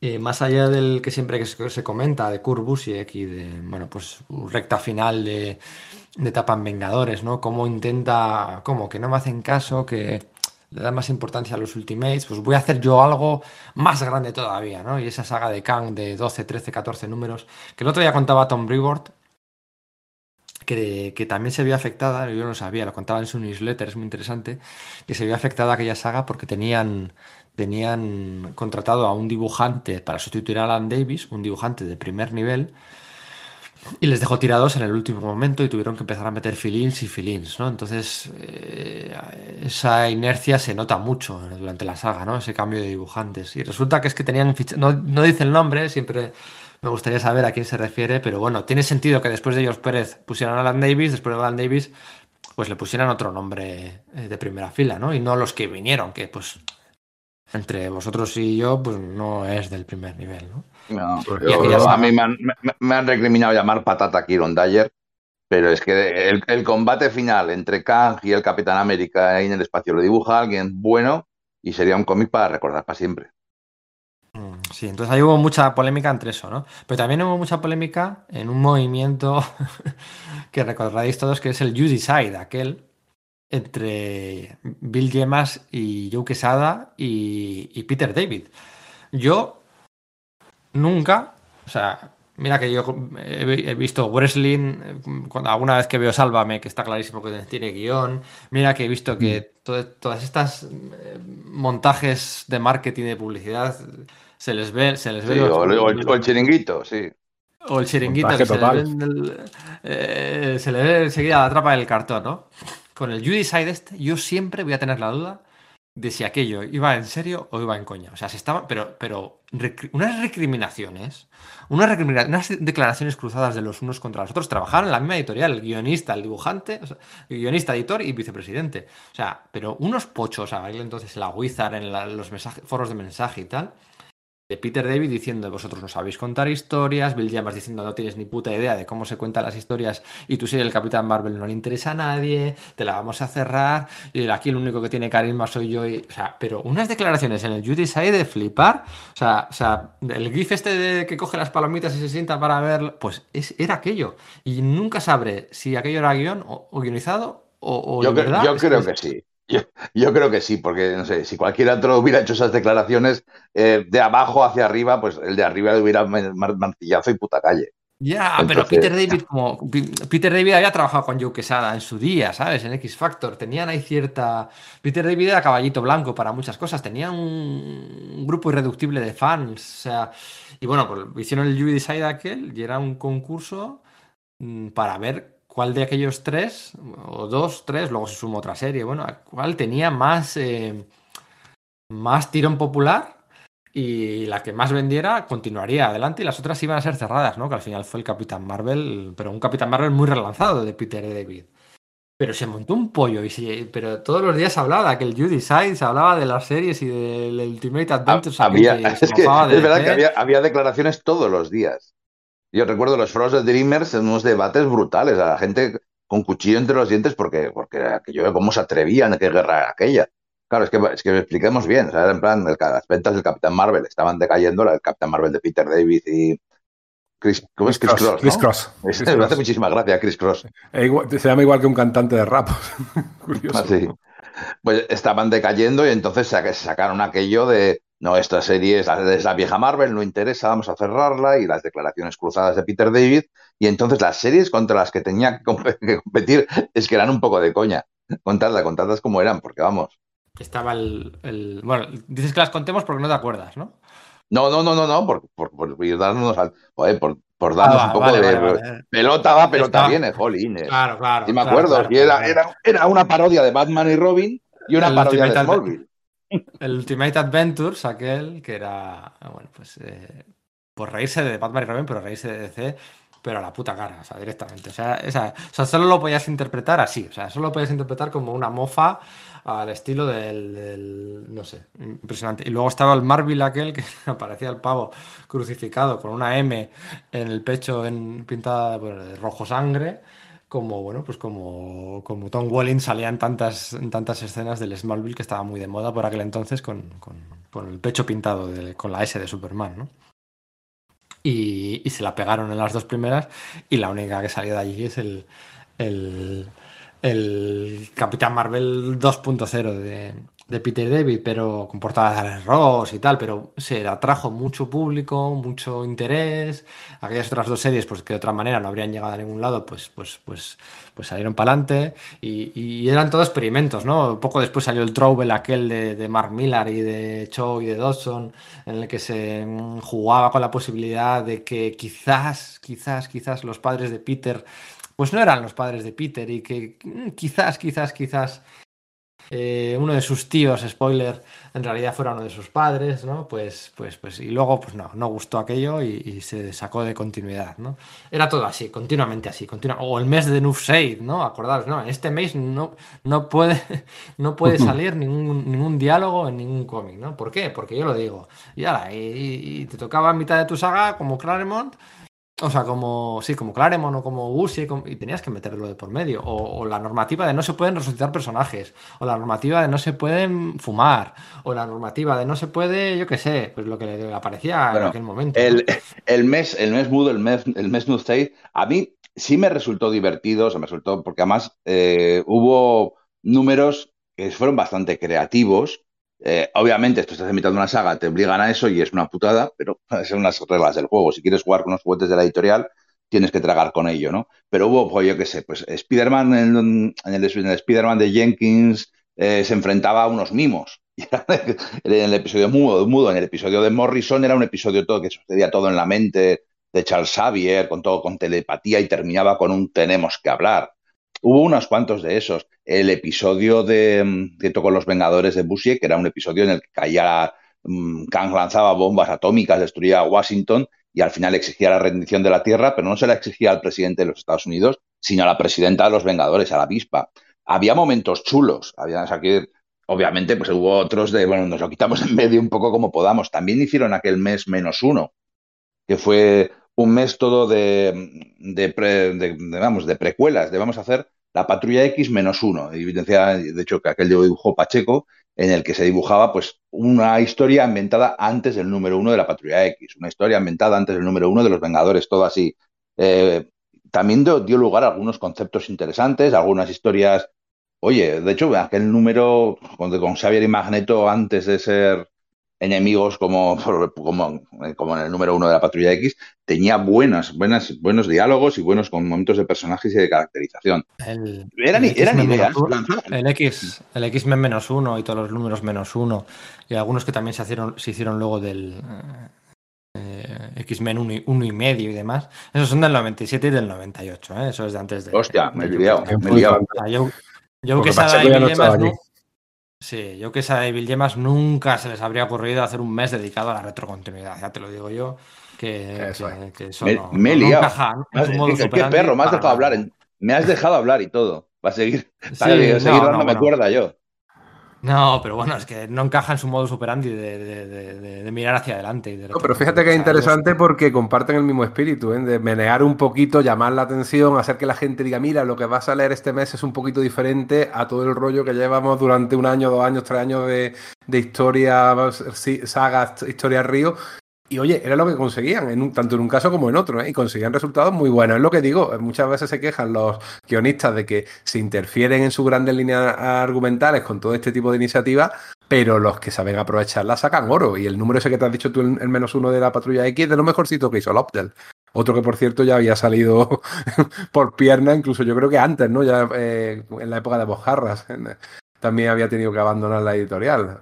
Era, era una época muy divertida para el cómics, ¿eh? era divertidísima. no sabías lo que, lo que ibas a encontrarte de mes a mes. Y eso es muy, muy interesante. Y lo conseguías muchas veces rompiendo juguetes y dejando a la gente un poco cabreada y a otra diciendo, ¡ay, qué guay! Eso ya depende de cómo te tomes las cosas. Yo siempre soy de, ¡qué guay! Cuando me cambiéis algo, quiero. Luego a lo mejor no me gusta, pero dame cosas nuevas. Y hay gente que eso le sienta fatal. Claro, son tipos distintos de lectores y a todos hay que contentarles. Sí, sí, a mí me, ha pasado, ¿eh? me ha pasado eh, cuando me han tocado mis juguetes, incluso, fíjate, es un poco, incluso a veces es un comportamiento un poco infantil. Cuando me tocan los juguetes, aunque yo no los esté usando, me toca, eh, me toca las narices. Porque, por ejemplo, yéndonos un poco hacia adelante en el tiempo, no muy adelante, volvemos a ver siempre a, cuando matan a Alpha Flight fuera de pantalla. al, principio de los Vengadores, pues nadie estaba usando Alpha Flight. Y Alpha Flight, todos sus intentos de relanzamiento habían sido un desastre y todos sus intentos, todos sus tebeos eran intentemos recuperar a los personajes que nos hemos ido cargando y tal. Y cuando Bendy se los mata fuera de pantalla de forma muy indigna, te veo además bastante olvidable, eh, a mí me sienta mal y como a mí a mucha gente. Pero es cierto que son juguetes que nadie estaba usando y además juguetes cuyo tiempo había pasado. Y la prueba es que Alpha Flight nunca ha vuelto de verdad. Siempre hay, les dan una miniserie, dura cuatro números, dura seis números y nunca más, porque, porque fue una cosa, un hijo de su tiempo y ya está. Entonces, pues bueno, eh, con los años y con la, con la perspectiva que, dejan los años, pues bueno, pues eh, tuvieron que romper muchos huevos para hacer las tortillas. Igual rompieron algún huevo de más, pero luego la tortilla estuvo rica. Sí, pero bueno, el elefante de la habitación, ¿no? Al final yo me acuerdo lo que decíamos de, la, relación, buena relación con, con la prensa que tenía Yu Quesada. Tenía una columna, ¿os acordáis del Cup of Joe? Tenía una columna, una columna no, era una entrevista, que le entrevistaban todos los viernes a la noche en CBR, todos los, en, la página web de Comic Book Resources, todos los viernes sin excepción, él eh, le entrevistaba, ¿no? Eh, pues, sobre la actualidad, tal, no sé qué. Se tiró tres años, dos, tres años, dos, tres años, se tiró yo que sea, dos, tres años en, contestando en aquellas entrevistas, colando, sin que le preguntaran por ello, colaba las mismas coñas, los mismos vaciles durante dos, tres años. Había dos vaciles que contaba todos los viernes. Uno, me voy a cargar a Speedball. No sé por qué, le dio por Speedball, lo cogió como meme como representación de tiempos pasados de una editorial, eso de que los fandom, el fan pedía que volvieran los nuevos guerreros, que volviera el Fafalai, que volvieran los campeones. Se metió con Speedball y dijo, no, Speedball me lo voy a cargar. Estuvo dos años y medio, tres años diciendo que se iba a cargar a Speedball. Aunque no le preguntaran por ello, conseguía con su carisma, con sus respuestas, llevar la discusión, la entrevista, llevarla ahí. Y el otro tema era, me voy a cargar el matrimonio de Peter Parker y Mary Jane. Estuvo dos años y medio vacilando a los lectores. No había Twitter, no había nada. O sea, la única forma de interacción que tenía era aquella entrevista. Vacilando a los lectores con, que se iba a cargar el matrimonio de Peter Parker y Mary Jane hasta el punto de que era un meme tan exagerado que ya decías tú, pues si se lo carga, se acaba el meme. O sea, no creo que se lo vaya a cargar a Speedball ni al matrimonio porque, porque se acabaría el meme y no tiene gracia. Bueno, pues se lo cargó. Estuvo preparando el terreno y durante dos o tres años y al final se acabó cargando a Speedball en el acto, en, las, en las primeras páginas de Civil War, pero es que no solo se lo cargó, lo acabó convirtiendo en penitencia. Convirtió a Robert Baldwin en un personaje que vestía de repente un, traje de cuero con pinchos por dentro, negro, completamente negro. No, solo se cargó, no se lo cargó, se meó en su tumba. Se meó en su tumba y, y todo para representar con él cómo se estaba cargando por completo a una era a un estrato generacional de lectores, de recuerdos, de nostalgia, de que si el Speedball, que si los nuevos guerreros, que si tiempos más felices. Eh, era un personaje Speedball, era un personaje, pues bueno, pues que representaba esa eh, ilusión, o esa ingenuidad, o esa siempre sonriendo, un poquito así tontito, tal. Pues se cargó esos tiempos felices y los convirtió en tiempos oscuros con ese personaje. O sea, era a través de Speedball y de estos memes consiguió pues provocar un efecto en el público y transmitir una sensación de lo que, de lo que era aquella Marvel, ¿no?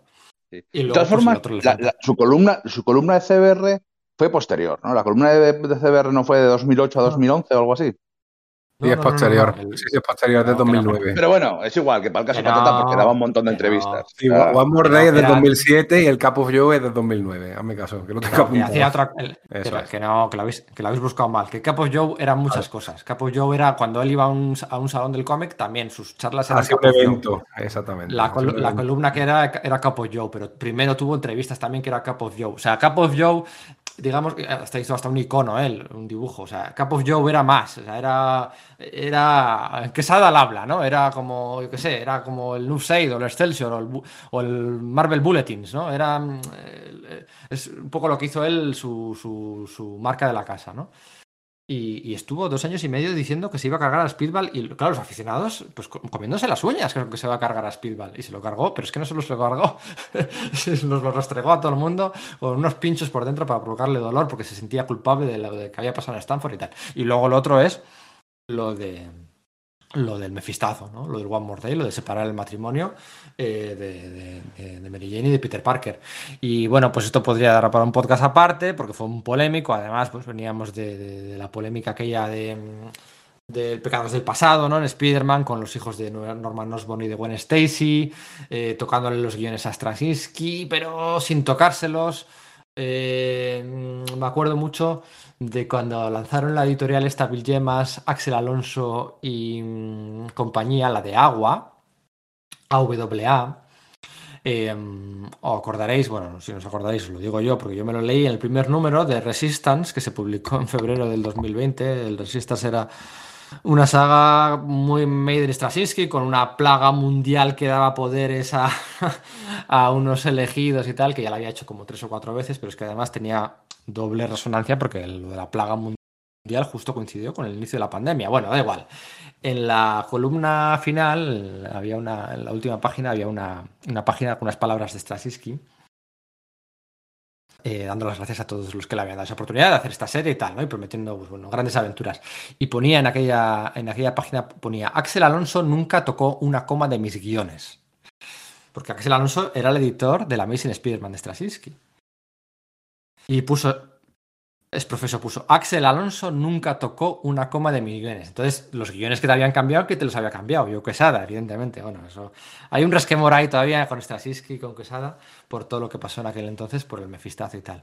Eh, a favor, en contra de si había que hacerlo o no. A ver, ahí el problema era, claro, sí, la pregunta que, tú has dicho, sí, había que hacerlo, yo creo. Había que darle un poquillo más de frescor a Spider-Man y estaba muy eso. ¿Cómo lo hicieron? Lo hicieron fatal. No, eso, eso, viene, eso viene luego, eso viene luego. ¿Había que hacerlo o no había que hacerlo, Íñigo? Yo creo que no. Yo creo que no.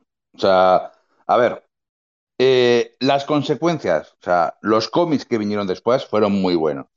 Todo, pero no estoy preguntando. Esa es la, esa es la, esa es la tercera pregunta. Esa es la vale, yo creo que, no había que hacerlo. Yo creo, que, yo creo que no había que hacerlo. Yo creo que había que escribir bien al personaje y dejarle crecer. Que para eso tenía esa Ultimate Spider-Man. La, maldición de, de Spider-Man actuales que no le dejan crecer. Que ha crecido, sus lectores han crecido, sus, sus fans somos señores mayores y, y sigue habiendo otros cómics de Spider-Man joven. Y ahí antes estaba el Ultimate Spider-Man, luego estuvo Miles Morales, para ver otras versiones y luego siempre estarán los dibujos animados y siempre estarán las películas. Entonces, no dejar crecer a Spider-Man eh, es que ya no tiene sentido. Ya nunca va a ser un chaval de instituto, nunca va a ser un chaval de universidad. Y fíjate que bien le ha sentado a Superman ser padre. Pues, pues no, le dejan, no le dejaron ser padre a finales de, de los 90 Spider-Man y creo que es un error que se sigue pagando desde entonces. Vale, yo creo que tampoco había que hacerlo en aquel momento. Yo creo que Straczynski supo escribir un buen matrimonio Peter Parker de Medellín. Exacto. Supo entender a los personajes desde el principio. Eh, tenía la, patata caliente de tener que juntarles primero porque les habían separado. con lo que decía del accidente del avión, la muerte, bueno, que era lamentable. Y tuvo que hacer la patata de volver a juntarles, encontrar una excusa, encontrar la química y encontrar. El trabajo de Straczynski había sido muy bueno. Había sido muy, muy, muy bueno. Yo creo que eh, en aquel momento, aunque en el pasado igual sí, en aquel momento no era necesario. Segunda pregunta, ¿os gustó cómo lo hicieron? No. No. Aunque hay que eh, reconocerle que ahí Quesada, dibujando la historia, estaba diciendo, mira, lo bueno, lo malo que salga de aquí es cosa mía. Yo eso se lo tengo que... que bueno, la historia... muy bien. La historia, no, la historia no solo es esos cuatro números del One More Day, ¿eh? es también lo de la saga anterior del, del Back in Black de Ron Garney, del, Civil War, de desvelar la identidad. O sea, es que ese fue el gran problema realmente, lo de la identidad secreta. vale, yo no hablo solo de los cuatro numeritos del One More Day, ¿eh? yo, yo lo cuento todo. O sea, de momento, desde el momento en el que bueno, pues eh, Tony Stark empieza a jugar al rol de figura paterna ausente de tío Ben, de tal, de proporcionarle un hogar a Peter Parker cuando se les rompe el suyo, la Torre Stark, le da la armadura, la deuda de honor que tiene que tiene Peter con él, lo cuento todo, como desvela su identidad secreta, pues como deuda para compensar esa deuda de honor hacia él, el disparo de la saga de Ron Garney, el regreso a la violencia de Peter, Kimpin, todo, lo cuento todo. ¿Os gustó cómo lo hicieron? Tú dices que no. ¿Y Íñigo, tú dices que no? ¿O que sí? No, yo digo, digo que no. Digo que no. O es que es un paso muy grande. O sea, es que cambia tan fundamentalmente al personaje que, es, que no es que no tenía solución de continuidad. ¿Qué haces después de esa? Puedes contar un, un X número de historias de Spider-Man con su identidad revelada y después puedes contar dos años, un año, dos años historias. Pero ¿y después? Eh, al final vas a tener que hacer trampas, hacer trucos como se hicieron con Daredevil para, para tapar su identidad de nuevo, para volver a meter el genio en la botella. Y esto fue un, fue un genio demasiado expuesto mediáticamente. Yo creo que no, creo que, creo que se equivocaron. A mí me gustó mucho como lo hicieron. Me gustó mucho como lo hicieron antes de Civil War, después de Civil War, en Black in Black con un Ron Garney espectacular, espectacular con el traje negro de Spider-Man. Y el One More Day a mí me gustó, me, tiene sentido. El amor entre ellos dos, bueno, quizás no sea el mejor amor del mundo, pero, pero tiene sentido. Y la tercera pregunta, ¿os gustó eh, las posibilidades que se abrieron después? Muchísimo. Muchísimo. Eh, desde, desde One More Day, justo el momento Brand New Day hasta, hasta que llega Spencer, es casi casi mi Spider-Man favorito. A mí justo, justo la, etapa inmediatamente posterior, no, eh, que era Brand, New Day, ¿no? Es, eh, es decir, vamos a, coger a, a Spider-Man y a Peter Parker y le vamos a, dar un montón de nuevos secundarios y de nuevos villanos para que, hombre, que no sea lo anterior, ¿no? Que está más fresquito, ¿de acuerdo? Bien. Y resulta que había una correspondencia, había un ídoca entre villano y secundario. O sea, aquel señor eh, oriental al cual ayudaba a Tía May era el señor negativo. Eh, la chica esta del laboratorio era esa especie de, que no me acuerdo cómo se llamaba, de, de duende verde. Eso es tu tío. no, no, Carly Cooper no era el Duende Verde, Carly Cooper era la, mejor novia de Spider-Man. Ah, vale, vale, vale. Yo sé que había una chica que había aparecido por allí. No, sí, había otra, la chica que era novia de. Era novia de Harry. Y decía, vamos a ver, tío, ¿qué, qué pasa? Que aquí nadie no puede conocer a Peter Parker, a nadie nuevo que además no sea un villano de Spider-Man, era un poquito cerrado sobre sí bueno, es, un tropo del personaje. Yo empecé a disfrutarlo con nuevas formas de morir, eso sí me gustó. Y la parte de hijo, hijo americano, American Son, me encantó. Ya metido dentro de, después de Invasión Secreta, en Realidad Oscuro, aquella parte sí me gustó. O sea, cuando ya Slot empezó a, estar libre para hacer lo que quería, sí, para mí es de las etapas mejores de, de Spider-Man en toda su historia. Bueno, ahora mismo la estoy acabando en los tomitos de, Panini, estoy leyéndome ya el penúltimo y incluso al final, que siempre, ya eh, después de cuántos años estuvo Slot, 12, 15 años, dices, este tío tenía que estar, 10 años, tenía que estar cansado. No, no, pues seguía metiendo ideitas fresquitas y nuevas. O sea, digo, pues muy bien, eso es, pues así, se hace un, personaje. sirve por pretenderas, pero los números 800 y 801 de Amazing Spider-Man son la hostia. Y de ahí Dan Slot y su equipo de dibujantes están, Marcos Martín y los demás, y Stuart Rimonen, están imperiales. Vale, una fuerte pregunta. ¿quién, le dio? ¿Quién le dio a Slot las riendas? Eh, ¿Quesado o ya fue Alonso? Eh, no, fue. A ver, sí, pero bueno, como editor en jefe. Stephen Walker era el editor de línea. Ah, no, no, yo, yo Quesada. Era yo Quesada, estaba todavía, ¿verdad? Estamos, hablando después de Civil War, sí, sí, sí. Sí, sí, sí. Vale, vale, vale. Otro, sí, sí. Es Stephen Walker, sí. Civil War, además, yo Quesada también salió salió a los, a los medios diciendo que, los retrasos que estaba viendo por los guiones de Mark Millar y el dibujo de Steve, Steve McNiven, salió a decir eh, que si pensábamos alguno que iban a publicar una sola página de Civil War que no fuera dibujada por Steve McNiven, que ya fuéramos cambiando de opinión porque la saga iba a ser dibujada enteramente por el mismo dibujante, que se les iba a esperar lo que hacía falta. Y salió con sus huevazos morenos a decir que, que, que, pues que, apechugar, que hay que aguantarse y que lo siente mucho, pero que los retrasos son los que son y que, que se tardará en salir, pero que el número 6 y el número 7 de Civil War que tenían muchos personajes y que los iba a dibujar Steve McNiven y que y salió ahí, lo puso ahí en la rueda de prensa o lo que fuera y dijo tal. Y a partir de ahí todo el mundo dijo, pues vale, a callar. Como claro, cuando el Mundial. Eso es, no es, lo, mismo. Y Final Crisis tenía los tres primeros números dibujados mm, por JG Jones, luego sale por ahí Carlos Pacheco dos o tres números con Doug Moench y luego no sé qué y la abuela fuma. Y al final Final Crisis, que se publicó un poquito después, pues pasa lo mismo. Y en Infinity Crisis... Eh, en Infinity Crisis Infinity Crisis, Phil, Jiménez, luego unas, páginas de Jos Pérez que tiene sentido que las dibuje Jos Pérez porque son bueno, del Flash y de su sacrificio, como Crisis en Tierras, en originales. Bueno, pero es que luego acaba dibujando por allí a Iván Reis, hay tres o cuatro entintadores y tres o cuatro o ocho coloristas y luego se retoca todo para el trade paperback porque había salido fatal. Eh, y él dijo que no, que, que Marvel las cosas se hacían bien y, y quieras que no, pues hombre, el impacto de Civil War en la historia de Marvel es mayor que el de Infinity Crisis y el de Final Crisis etc. es, que eso que has dicho es muy coherente con la línea de pensamiento de Quesada. Ya le criticaban cuando estaba en Marvel Knights, lo del piso 11 le criticaban que a ellos les dejaban, a los de Marvel Knights, que las series salieran con retraso. Porque él lo tenía claro la primera saga de Daredevil la tenía que dibujar él. Y si no podía por lo que fuera y había que dejarla un mes, pues se dejaba un mes. O si Kevin Smith se retrasaba, como siempre ha hecho, con los guiones, pues se esperaba que Kevin Smith terminara el guion. Y, aquello era visto como trato de favor por la gente del equipo de Apojarras.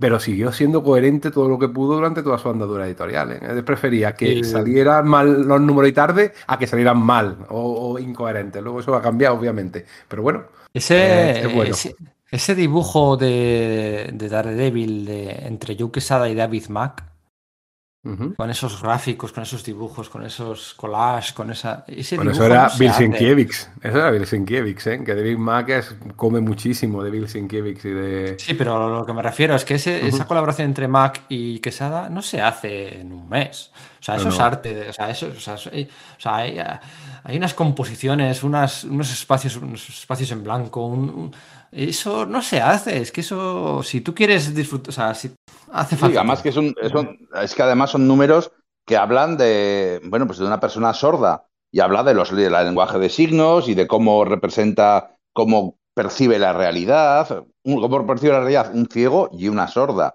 Y, son cómics comprometidos, eh, atrevidamente artísticos, artísticos de, forma, de una forma atrevida, que intentan cosas nuevas que no son la, grapa de todas las semanas. Y es, y es cierto. La parte de la crayola y la parte de la pistola, o sea, y Steve McNiven, o sea, se retrasaba porque Mark Miller le mandó los guiones tarde y porque había que dibujar los combates finales y tal. Y salió a decir que Civil War iba a salir tarde y me comí los huevos morenos, que, es que me da igual que la gente se, enfade porque sale un mes tarde o dos meses tarde. Es que, es que nunca, o sea, es como cuando Del Bosque salió ahí en el Mundial, cuando le estaban criticando a Busquets y Del Bosque dijo, no, no toma referencia futbolera, dijo, no, no, si yo, me si yo volviera a ser futbolista me gustaría ser como, como Busquets. Y a partir de aquel momento nadie criticó a Busquets. Pues esto es lo mismo, dijo, que no critiquen a Steve McNiven, que va a salir tarde el cómic. Os fastidiáis, os fastidiáis y salió el cómic tarde y las repercusiones, pues, pues, pues, pues, pues, pues, pues fueron gloriosas. Pero es que el tiempo y el mercado daba razón, porque luego los, los TPB de Civil War en montones de ediciones, vamos, han sido superventas los últimos 20 años y los libreros encantados de la vida. O sea, los mismos libreros que se quejaban de que ese mes no iban a tener su número de Civil War y que se le iba a ir eh, al garete el balance económico. Pues no, no, luego merecía la pena, claro que sí a largo plazo. Eso también es visión a largo plazo, que no es fácil tenerla en un negocio como este, en el cual eh, casi día a día están teniendo eh, la gente de marketing y, de economía sus cifras de venta e intentan presionar para que las cosas cambien si las cifras de ventas no son buenas. Y hay, hay que tener espalda. Espalda para aguantar las hostias, es decir, no, no, yo me como los marrones con los de marketing, con los de arriba, con los de abajo, con las distribuidoras, el marrón me lo como yo porque creo que a largo plazo va a ser mejor a medio, a medio largo plazo. Eh, no cualquiera lo hace, ¿eh? mucha otra gente hubiera soltado a los perros a, a, sus subordinados. Sí, sí, sí, sí, porque además, no, es que el año pasado os pasó lo mismo con Dinastía de M y tal. Bueno, eh, no fueron el mismo tipo de retrasos. fueron los de Steve McNiven fueron mucho más, mucho más retrasos.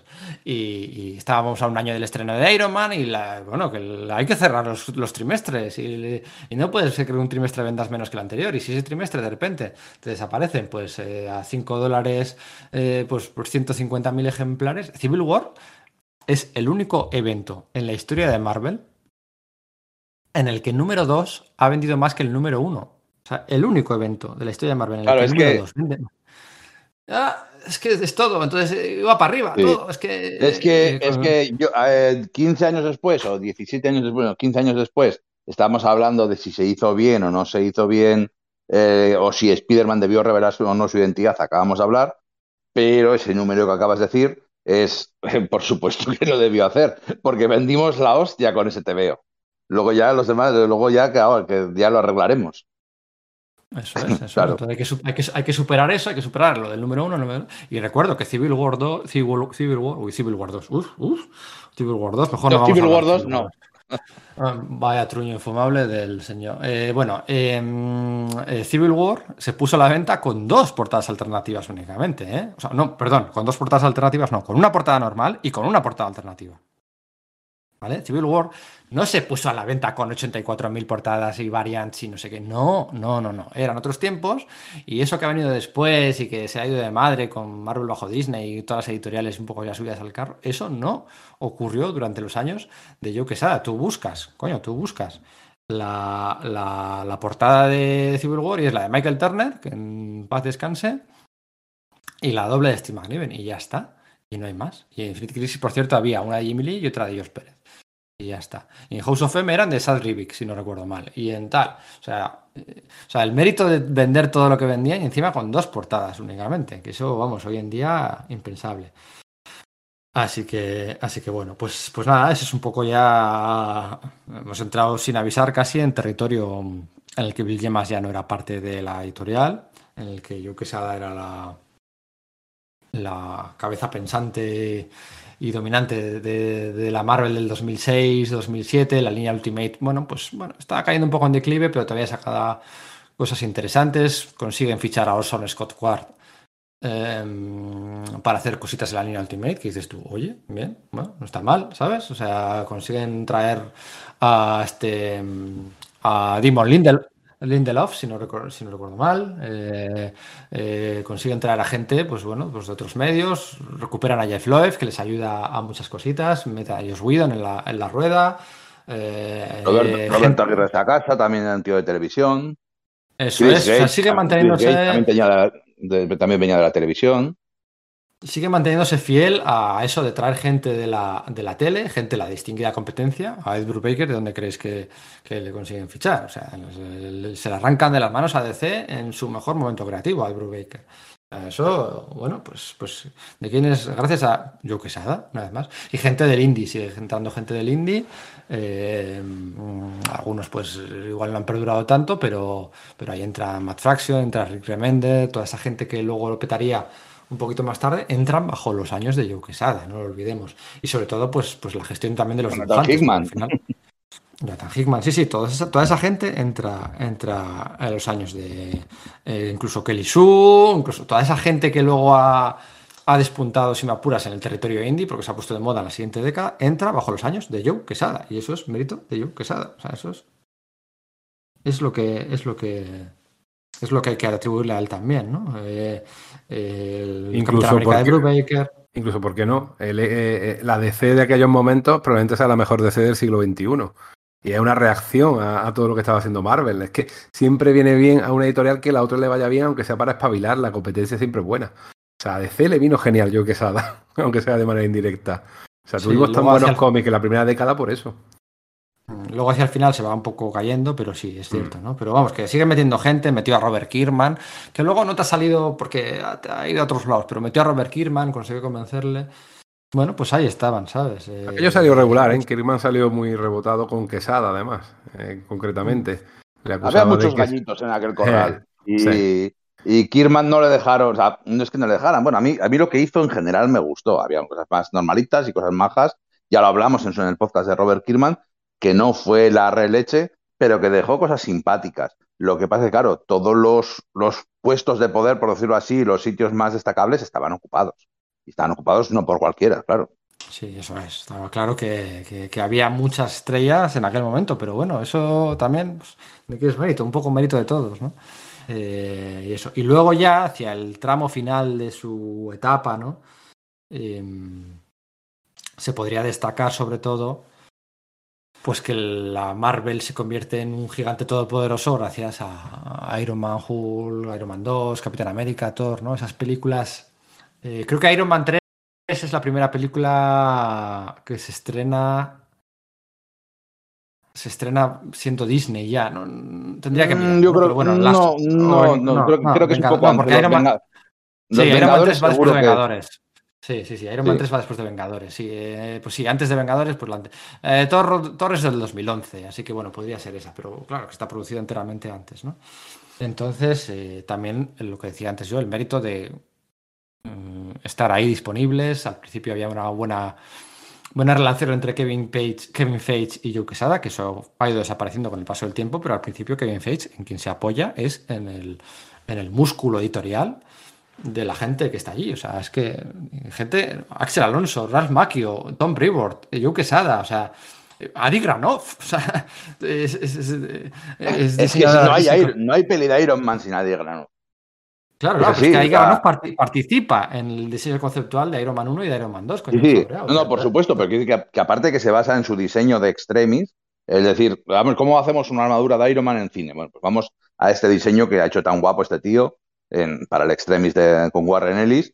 E, y luego, por supuesto, participa, se convierte en un tío de Hollywood. Yo le recuerdo a, a Granov en el Salón del Cómic de con su novia de Hollywood, con su rollo de Hollywood, con un estilo muy diferente al del resto de dibujantes. Era, otro, e, era otra movida, pero, pero esa sinergia es muy buena para, para Marvel Studios inicial.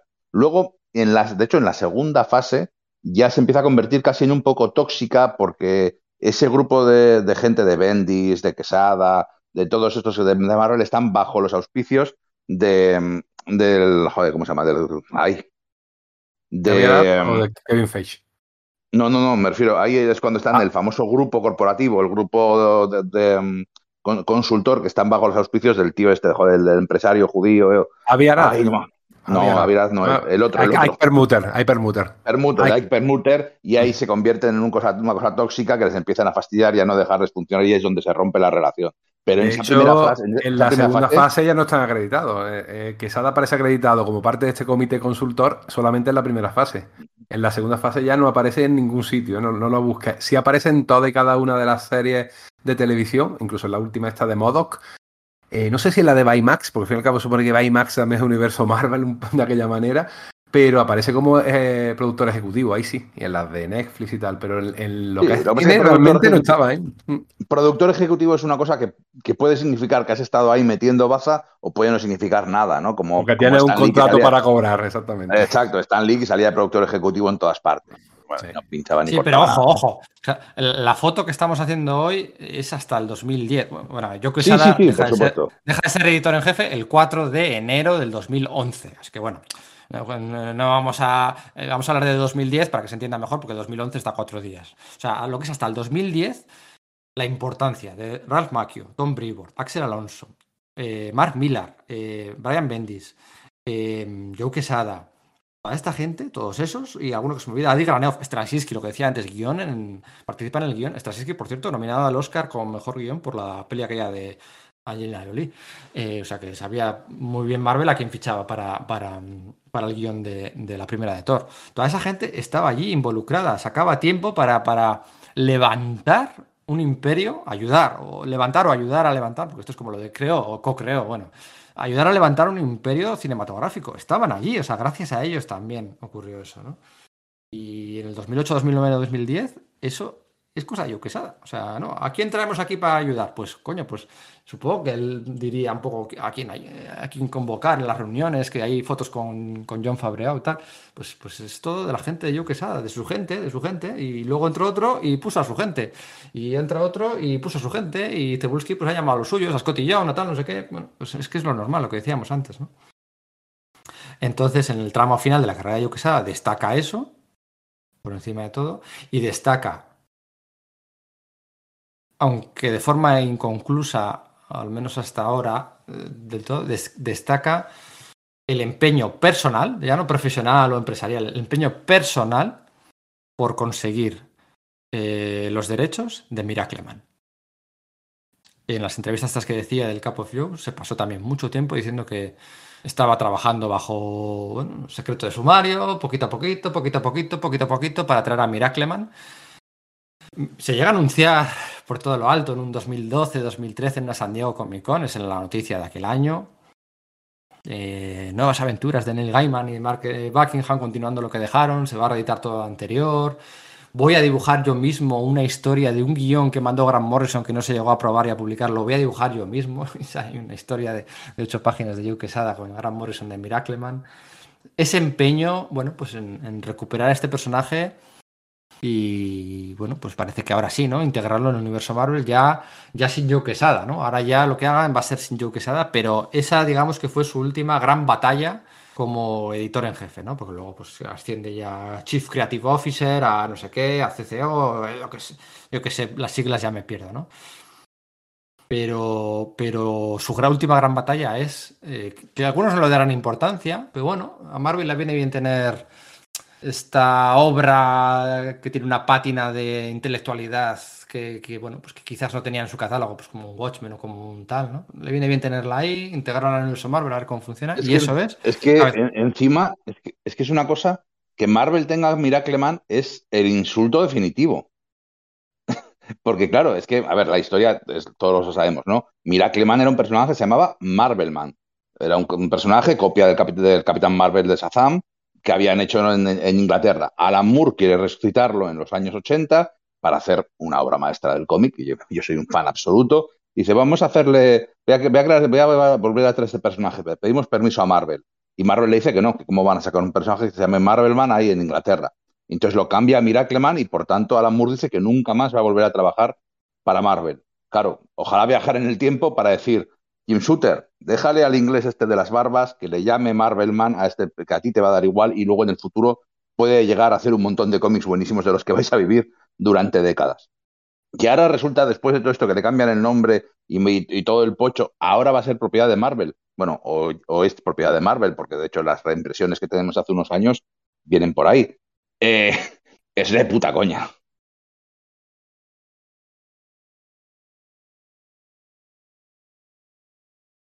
¿Hola? Hola. Pensaba que os había perdido. No, no, te estaba escuchando. No, yo no tengo nada más que decir ya. Yo ya he dicho todo lo que quería decir. La única. la... en general. Mira, quizás la, última, la última, la última intervención de, de Quesada como persona relacionada con Marvel Comics fue que en el 2019, por los motivos que fuera, se rumoreó fuerte que Marvel Comics iba a desaparecer como editorial. Eh, porque ya no le interesaba a Disney eh, publicar cómics, sino que simplemente lo que ya tenía era lo que le interesaba, que era la propiedad intelectual, y él salió allí de la, a la palestra diciendo que no, que no, que, iba a seguir y que nunca jamás iba a dejar de ver eh, Marvel Comics. O sea, fue su última intervención como persona vinculada a la editorial. Lo demás ha sido un perfil muy bajo y, ya en el 2019 lo reemplazó Kevin Feige como CCO, ¿no? Creative, Chief Creative Officer. Y yo que yo ya era decirle, darle la patada hacia arriba y diciéndole que cada vez tenía menos importancia. Y probablemente esa sea la razón por la cual ya ha abandonado la compañía. Sí, pero bueno, ya. Pero, pero es que ya estaba otras cosas. Que decía que, bueno, pues que estaba, pues alguna portada alternativa de vez en cuando. O cuando entra Cebulski que Cebulski no da ninguna entrevista durante su primer año. Eh, el antiguo Akira Yoshida no da una sola entrevista durante su primer año como editor en jefe. Em, el que da las dos o tres primeras entrevistas es Joe Quesada, ¿no? Y si hay una nota de prensa que dice que no, Joe Quesada ayudará a Cebulski a instalarse y en los primeros meses de tal. O sea, como que era aval de garantía de que Joe Quesada volvía un poquito a la actividad, ayudando al, nuevo editor en jefe. O cuando había que promocionar algún evento muy puntual, o se decía que estaba diseñando parques de atracciones, ¿no? Que ahora lo suyo era parques de atracciones, el diseño de parques. Pues bueno, pues sí, había quedado para otras cosas y para, bueno, pues, pues al final desde que crea Events en el 94 hasta que se deja de ser editor en jefe en el 2011, pues son muchos años en, primera fila, ¿no? Y, bueno, pues la salud pasa y los años pasan y las comilonas pasan. Yo que tiene, tiene 60 años ahora mismo. Claro, por eso. Eh, se, convierte en un dibujante famoso ya con 30. O sea, no, no es ningún chaval, o 28 o 30, o sea, no, no, no, no se convierte, no le, la fama no le llega siendo joven, por decirlo así. Y ahora ya tiene 60 años.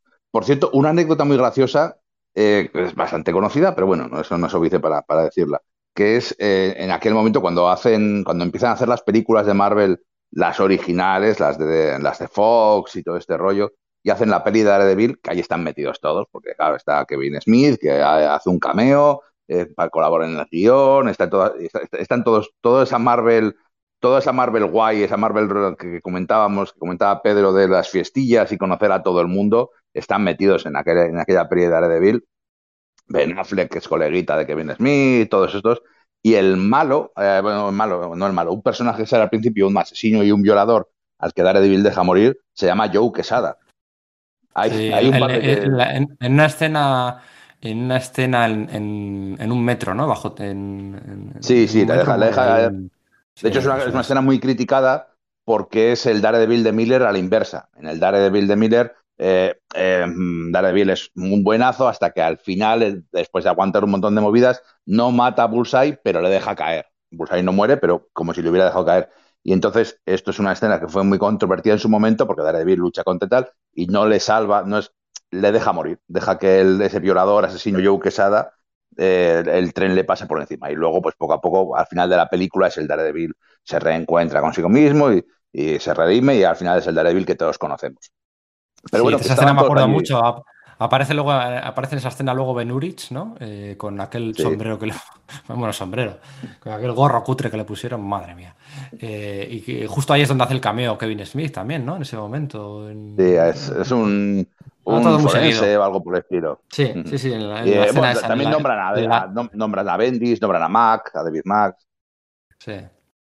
Sí, sí, en el andén del metro. Bueno, es que Daredevil, ¿esto cómo fue? Esto fue eh, X-Men 2001, Spider-Man 2002. Motorista Fantasma, pues por aquella, en el 2003. Sí, en, en 2000, déjame pensar, creo que fue en 2004 que salen en tres meses, salen Hulk, Daredevil y X-Men 2. Salen, salen a, lo largo de tres meses muy, muy juntitos. Y luego sale pues, los Cuatro Fantásticos al año siguiente. Sí, algo por ahí, por ahí estamos. No sé si es 2004 o 2003, ahora que lo pienso. Sí, Pero bueno, sí, salieron, en el mismo año.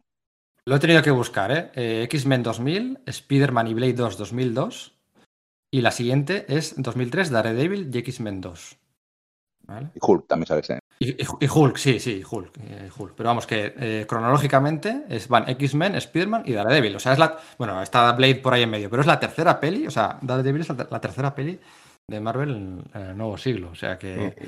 Y, era la época en la cual Marvel sacaba 25 mil dólares por película, que no sacaba más. Estos de lo mal negociados que tenían los derechos. Ahí tuvieron que, que hacer encaje de bolillos legal entre Avi Arad y luego la gente de Quesada proponiendo ideas para que hubiera un universo Marvel como lo conocemos ahora. Tenemos que tener presente que había dos bancarrotas, ¿eh? había una bancarrota económica y una bancarrota creativa y Marvel estaba mal. y esos 25 mil dólares que siempre llaman mucho la atención era el ejemplo claro de tener esos personajes y no llevarse nada al bolsillo. Era, era increíble. Pues mira, no les llegaba para pagar a John Byrne, porque no. John En fin. Bueno, pues podrían comentar eh, sí, se podrían comentar muchas más cosas, muchas más cosas, muchos. se podría hacer un podcast solo de la, lo que es la parte cronológica de aventuras, ¿no? Desde el universo de ficción, ¿no? Eh, sería mucho más mucho más extenso, se podrían contar más, más piques que tuvo, algunos como jarras, eh, no sé, eh, mil historias se podrían contar, pero yo creo que ha quedado una fotografía, un retrato muy interesante de. Yo, yo creo, no sé, Íñigo, has empezado como muy así, muy criticón con esta etapa, pero yo creo que.